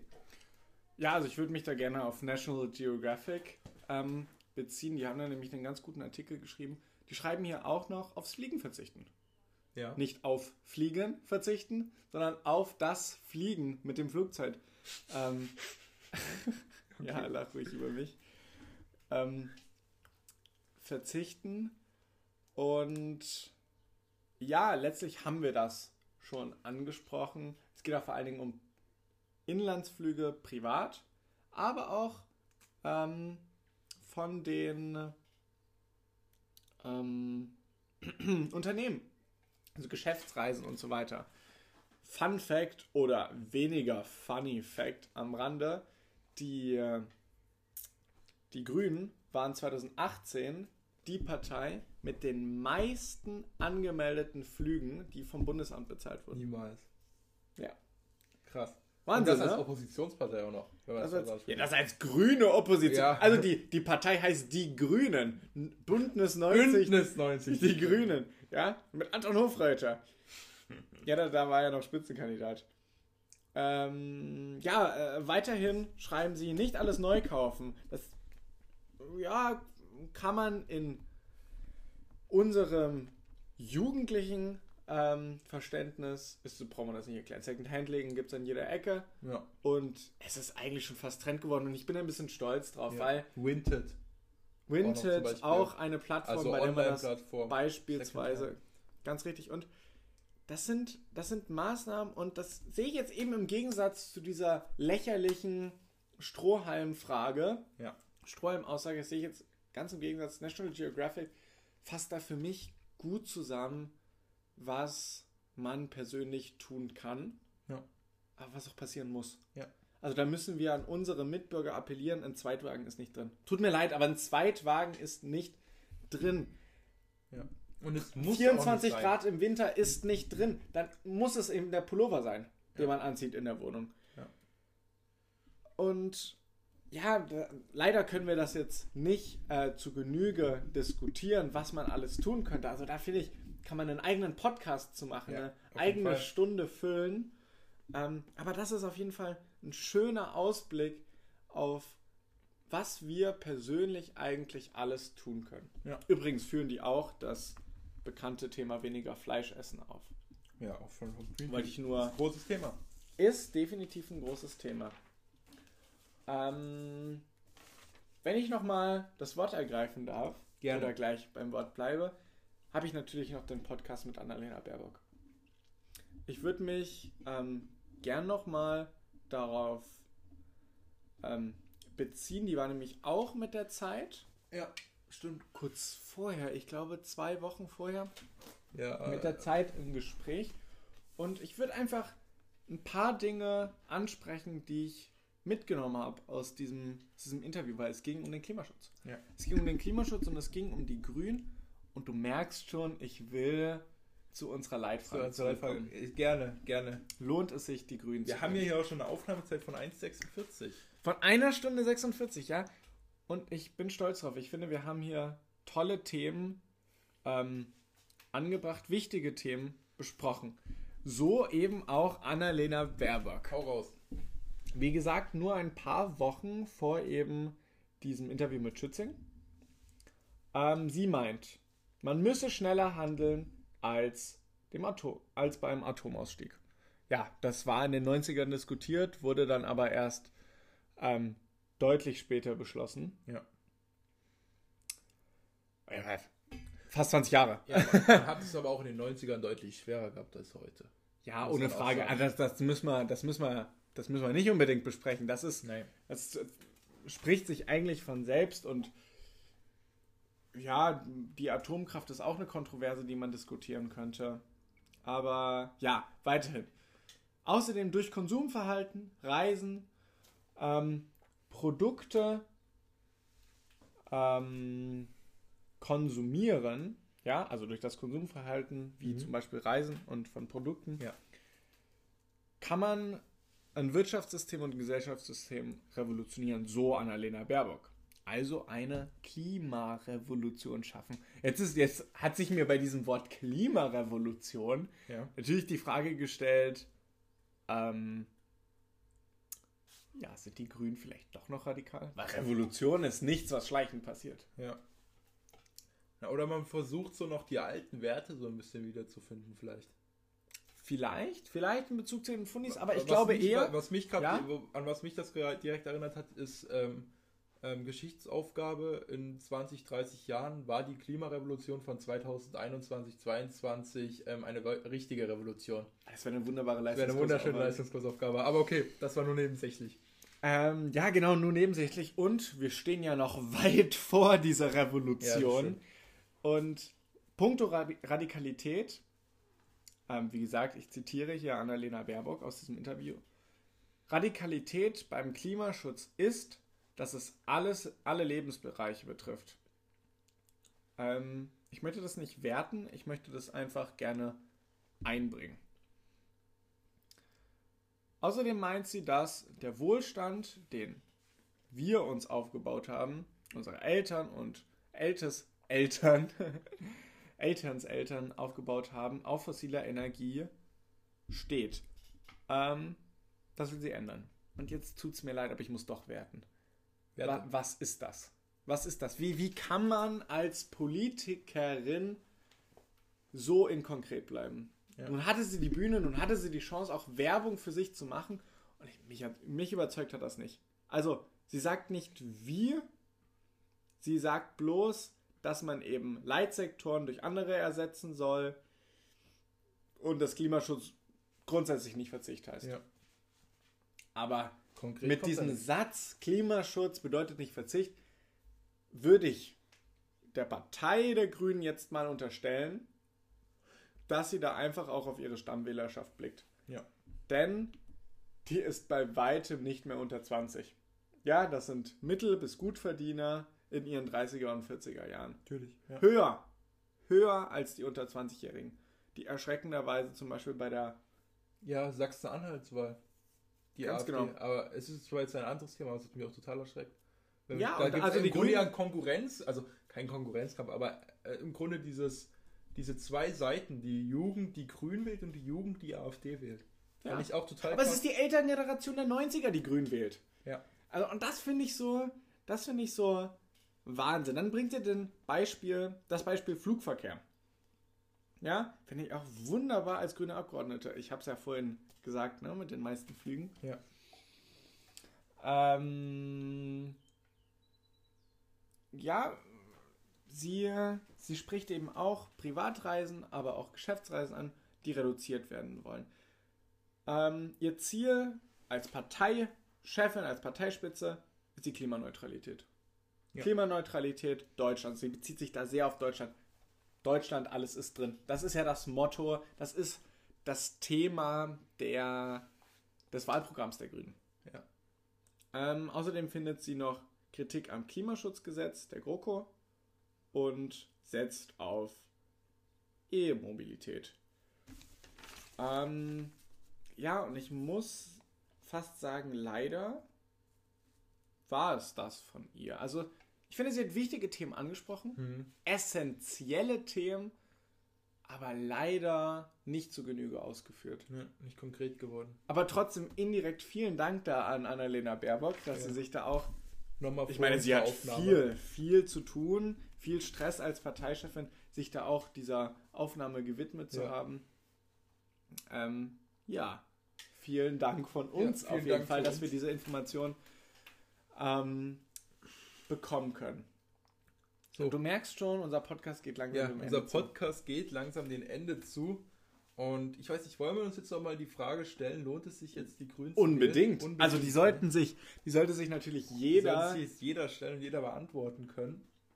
ja, also fast nicht nur, ob es jetzt sich lohnt, die Grünen, also Bündnis 90 Grün zu wählen, sondern ob es sich überhaupt lohnt, eine politisch grüne Partei zu wählen, Ja. die sich ja offensichtlich wirtschaftlichen Aspekten stellen muss, sozialen Aspekten und bei weitem als Regierungspartei, bei weitem nicht nur den ökologischen Aspekt betrachten muss. Ja. Maurice, bitte deine Meinung. Naja, man muss ja erstmal festhalten, die, der Klimaschutz ist jetzt in allen Parteien fast angekommen. Ohne Also, keine, keine, keine- Partei kann sich es eigentlich Ja. leisten. Keine Partei kann sich das eigentlich leisten. Ähm, vielleicht noch die AfD, aber das ist ein, ganz, an-. Das, ist ein ja. ganz anderes Ding. Ähm, das ja, heißt, die, die speist auch aus einer anderen Dynamik. Ja, die, ja, das ist ein ganz anderes Schiff, ja. Ähm, ja, also man kann, muss sagen, man muss nicht mehr die Grünen wählen, wenn man Klimaschutz will. Das haben wir gerade das haben bewiesen. wir gerade bewiesen. Also- Und jetzt ist die Frage, Hm. wenn man, ja, es ist irgendwie sehr schwierig natürlich jetzt formuliert. Ne? Lohnt es sich, die Grünen zu wählen? Das ist natürlich, Wahlen ist ja immer ähm, seine eigene Meinung, darauf baut ja die Demokratie. Ähm, es ist natürlich immer die Frage, was man will. Will man jetzt äh, ähm, ja, den Kohleausstieg eher? Braucht man das persönlich? Ähm, wie ist das eigene Empfinden? Darum geht es ja im Grunde. Und ich würde gerne, bevor wir zum Abschlussfazit kommen, würde ich gerne deine Sicht der Dinge noch drauf hören. Naja, ich sehe das recht kontrovers. Denn will man, also bedeutet Bündnis 90 Grün oder eine grüne Partei absoluter Klimaschutz? Nein. Nein, nicht mehr.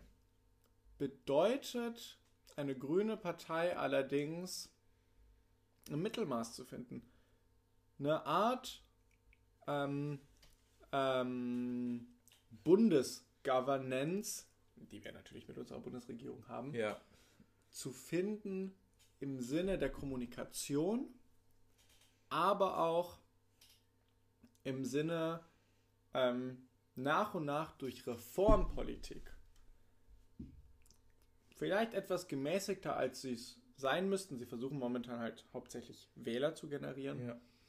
Durch Reformpolitik unser Wirtschaftssystem ökologisch zu reformieren, Ja. unsere Firmen, Banken, Systeme, Börsen ökologisch zu reformieren, letztlich die Gesellschaft, Staat und Wirtschaft ökologisch zu reformieren. Und ich denke, dass es politisch keinen anderen Weg gibt. Jetzt ist natürlich die Frage, und da kommen wir eigentlich zum Fazit, ähm, kann man den Klimawandel nur politisch stoppen?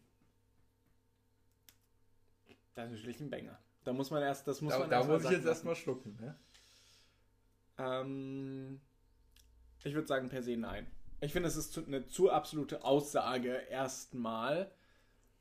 Ähm, aber ich glaube, dass dort Gesellschaft und Politik Hand in Hand gehen Ja. muss. Das auf jeden Fall Gesellschaft und Politik. Das hast du ja auch vorhin schon bei Glaube Governance wunderbar angesprochen. Ja. Gesellschaft und Politik muss Hand in Hand gehen, bei diesem Problem zu lösen. Auch bei der Akzeptanz zum Schutz des Klimawandels. Sehe ich auch. wunderschön bei der Gesellschaft wieder. Ähm, Aber wie erreicht man das? Also bitte, führ, führ das aus. Ich denke, das ist im Grunde, ähm, ja, das ist dieses Hand in Hand gehen. Die Politik muss es zum einen, ähm, ja, zum Tagesjargon machen, dass es normal ist, ähm, auch einfach keinen Zweitwagen zu haben. Mhm. Dass es normal ist. Dass man vielleicht auch nicht unbedingt mit der dicksten S-Klasse zum Bayern-Spiel fahren muss als, als ähm, Spieler. Stichwort Tempolimit. Weißt du, sowas, man hat zum Beispiel Stichwort ja, Stichwort Tempolimit, genau, aber so welche, vielleicht ist vielleicht so eine Vorbildfunktion ganz gut, würde ich sagen. Vorbildfunktion. Vorbild, Das- das- also dieses das- Vorbild zu finden, also dieses Vorbild Aha. zu sein, Ja. ähm, dass wir diesem Thema Stichwort fette S-Klasse oder was auch immer, ne? es ist ja auch egal, Bayern fährt übrigens Audi, aber ist egal. ähm, ähm, und ja, das ist dieses Hand in Hand gehen und es wird auf jeden Fall keine politische Lösung sein. Ähm, ich denke, um vielleicht nochmal kurz auf die Grünen meiner Meinung nach zurückzukommen, es wäre, glaube ich, wenn ich es so nennen darf, ein schönes Experiment nach so langer Zeit CDU. Naja, gut. Jetzt haben wir natürlich 98 bis 2005 das Ja. rot-grüne Experiment. Wir hatten das ich jetzt mal so. Also das war ähm, eine Regierung der SPD und Grünen. Einer anderen Grünen zugegeben, einer anderen SPD zugegeben, aber eine Konstellation, wie sie heute ja möglich wäre, nach neuesten Umfragewerten. Ja, auf jeden Fall. Aber ich denke dennoch, beide Parteien haben sich geändert und deswegen kann man es auch als Experiment oder mal was anderes. Weißt du, weil unsere Generation kennt noch Angela Merkel. Ja. Ich kenne niemand anderen. Und ähm, ja, natürlich, ältere, unsere Eltern oder sowas, die haben das erlebt. Aber mich persönlich würde es, also ich glaube, es würde uns vielleicht sogar in der Gesellschaft mal ganz gut tun, mal was anderes kennenzulernen. Auf jeden Fall. Das klingt zwar jetzt sehr einfach und runtergebrochen, aber wenn wir jetzt die Fakten betrachten, die du vor uns angesprochen hast, ähm, die Änderungen, die lang, vielleicht auch langsame Änderungen, Ja, es muss ja nicht alles sofort kommen. Und ich, aber- ich glaube halt, dass, obwohl die Änderungen langsam und reform, also reformtechnisch passieren, ähm, sehe ich eine Langfristigkeit dahinter. Ja. Und das ist, was mich persönlich dazu bewegen könnte. Könnte konjunktiv. Wie gesagt, ich möchte hier auch ungern meine Wahlentscheidung vorwegnehmen, Ja, weil ich mir auch einfach persönlich nicht sicher bin. ja richtig. Ähm, aber eben könnte ich mir vorstellen, die Grünen zu wählen. Punkt. und ganz ehrlich, ich finde es ein toller Abschluss. Ich Du hast den Punkt gefunden und ich würde es eigentlich als unseren Punkt belassen, wenn du damit einverstanden bist. Ja, sehr gerne, Maurice. Es hat mir sehr viel Spaß gemacht. Ja, mir auch. Es war auch ein tolles Experiment mal im Podcast. Es war ja mein erster, du hast es ja schon mal gemacht. Ja, aber es in dieser Länge vor allen Dingen, also ich weiß nicht, wie ist unsere Aufnahmezeit? Aufnahmezeit ist gerade ungefähr bei zwei Stunden pro. Und ähm, ich bin auch sehr froh darüber. Ich finde, wir konnten uns gut ausreden lassen. Ich denke, dass ähm, Klimawandel, oder das ist eigentlich ein Fakt, dass Klimawandel ein Thema ist, worüber wir noch Jahre sprechen werden. Es wird ein Generations, ähm, Es eine Generationsdiskussion sein. Ja, es ist ein stark politisiertes Thema. Es ist ein Thema, das komplexe Bereiche befasst von Wirtschaft, ähm, Gesellschaft, aber auch Politik, ökosoziale Marktwirtschaft. Ja. Es ist ein Bereich, der Sand betrifft und ähm, Der E-Mobilität betrifft. der. E-Mobilität betrifft, Fleisch, Konsum, im Konsum. Allgemeinen.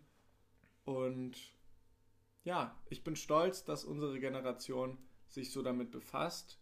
Ich hoffe, dass wir erfolgreicher sein werden als die Generation der jungen 90er und damit möchte ich eigentlich jetzt schon ähm, ja, ruhig sein. Vielen Dank, Maurice. Ja, vielen Dank, Matteo. Ich hoffe auch an die Hörer. Ich wünsch, wir wünschen euch natürlich noch einen schönen Tag. Ja. Und wann immer auch diesen Podcast hört. Und ja, Also es ist 16.36 Uhr und wir verabschieden uns von wir hier. verabschieden uns. Liebe Grüße. Liebe Grüße.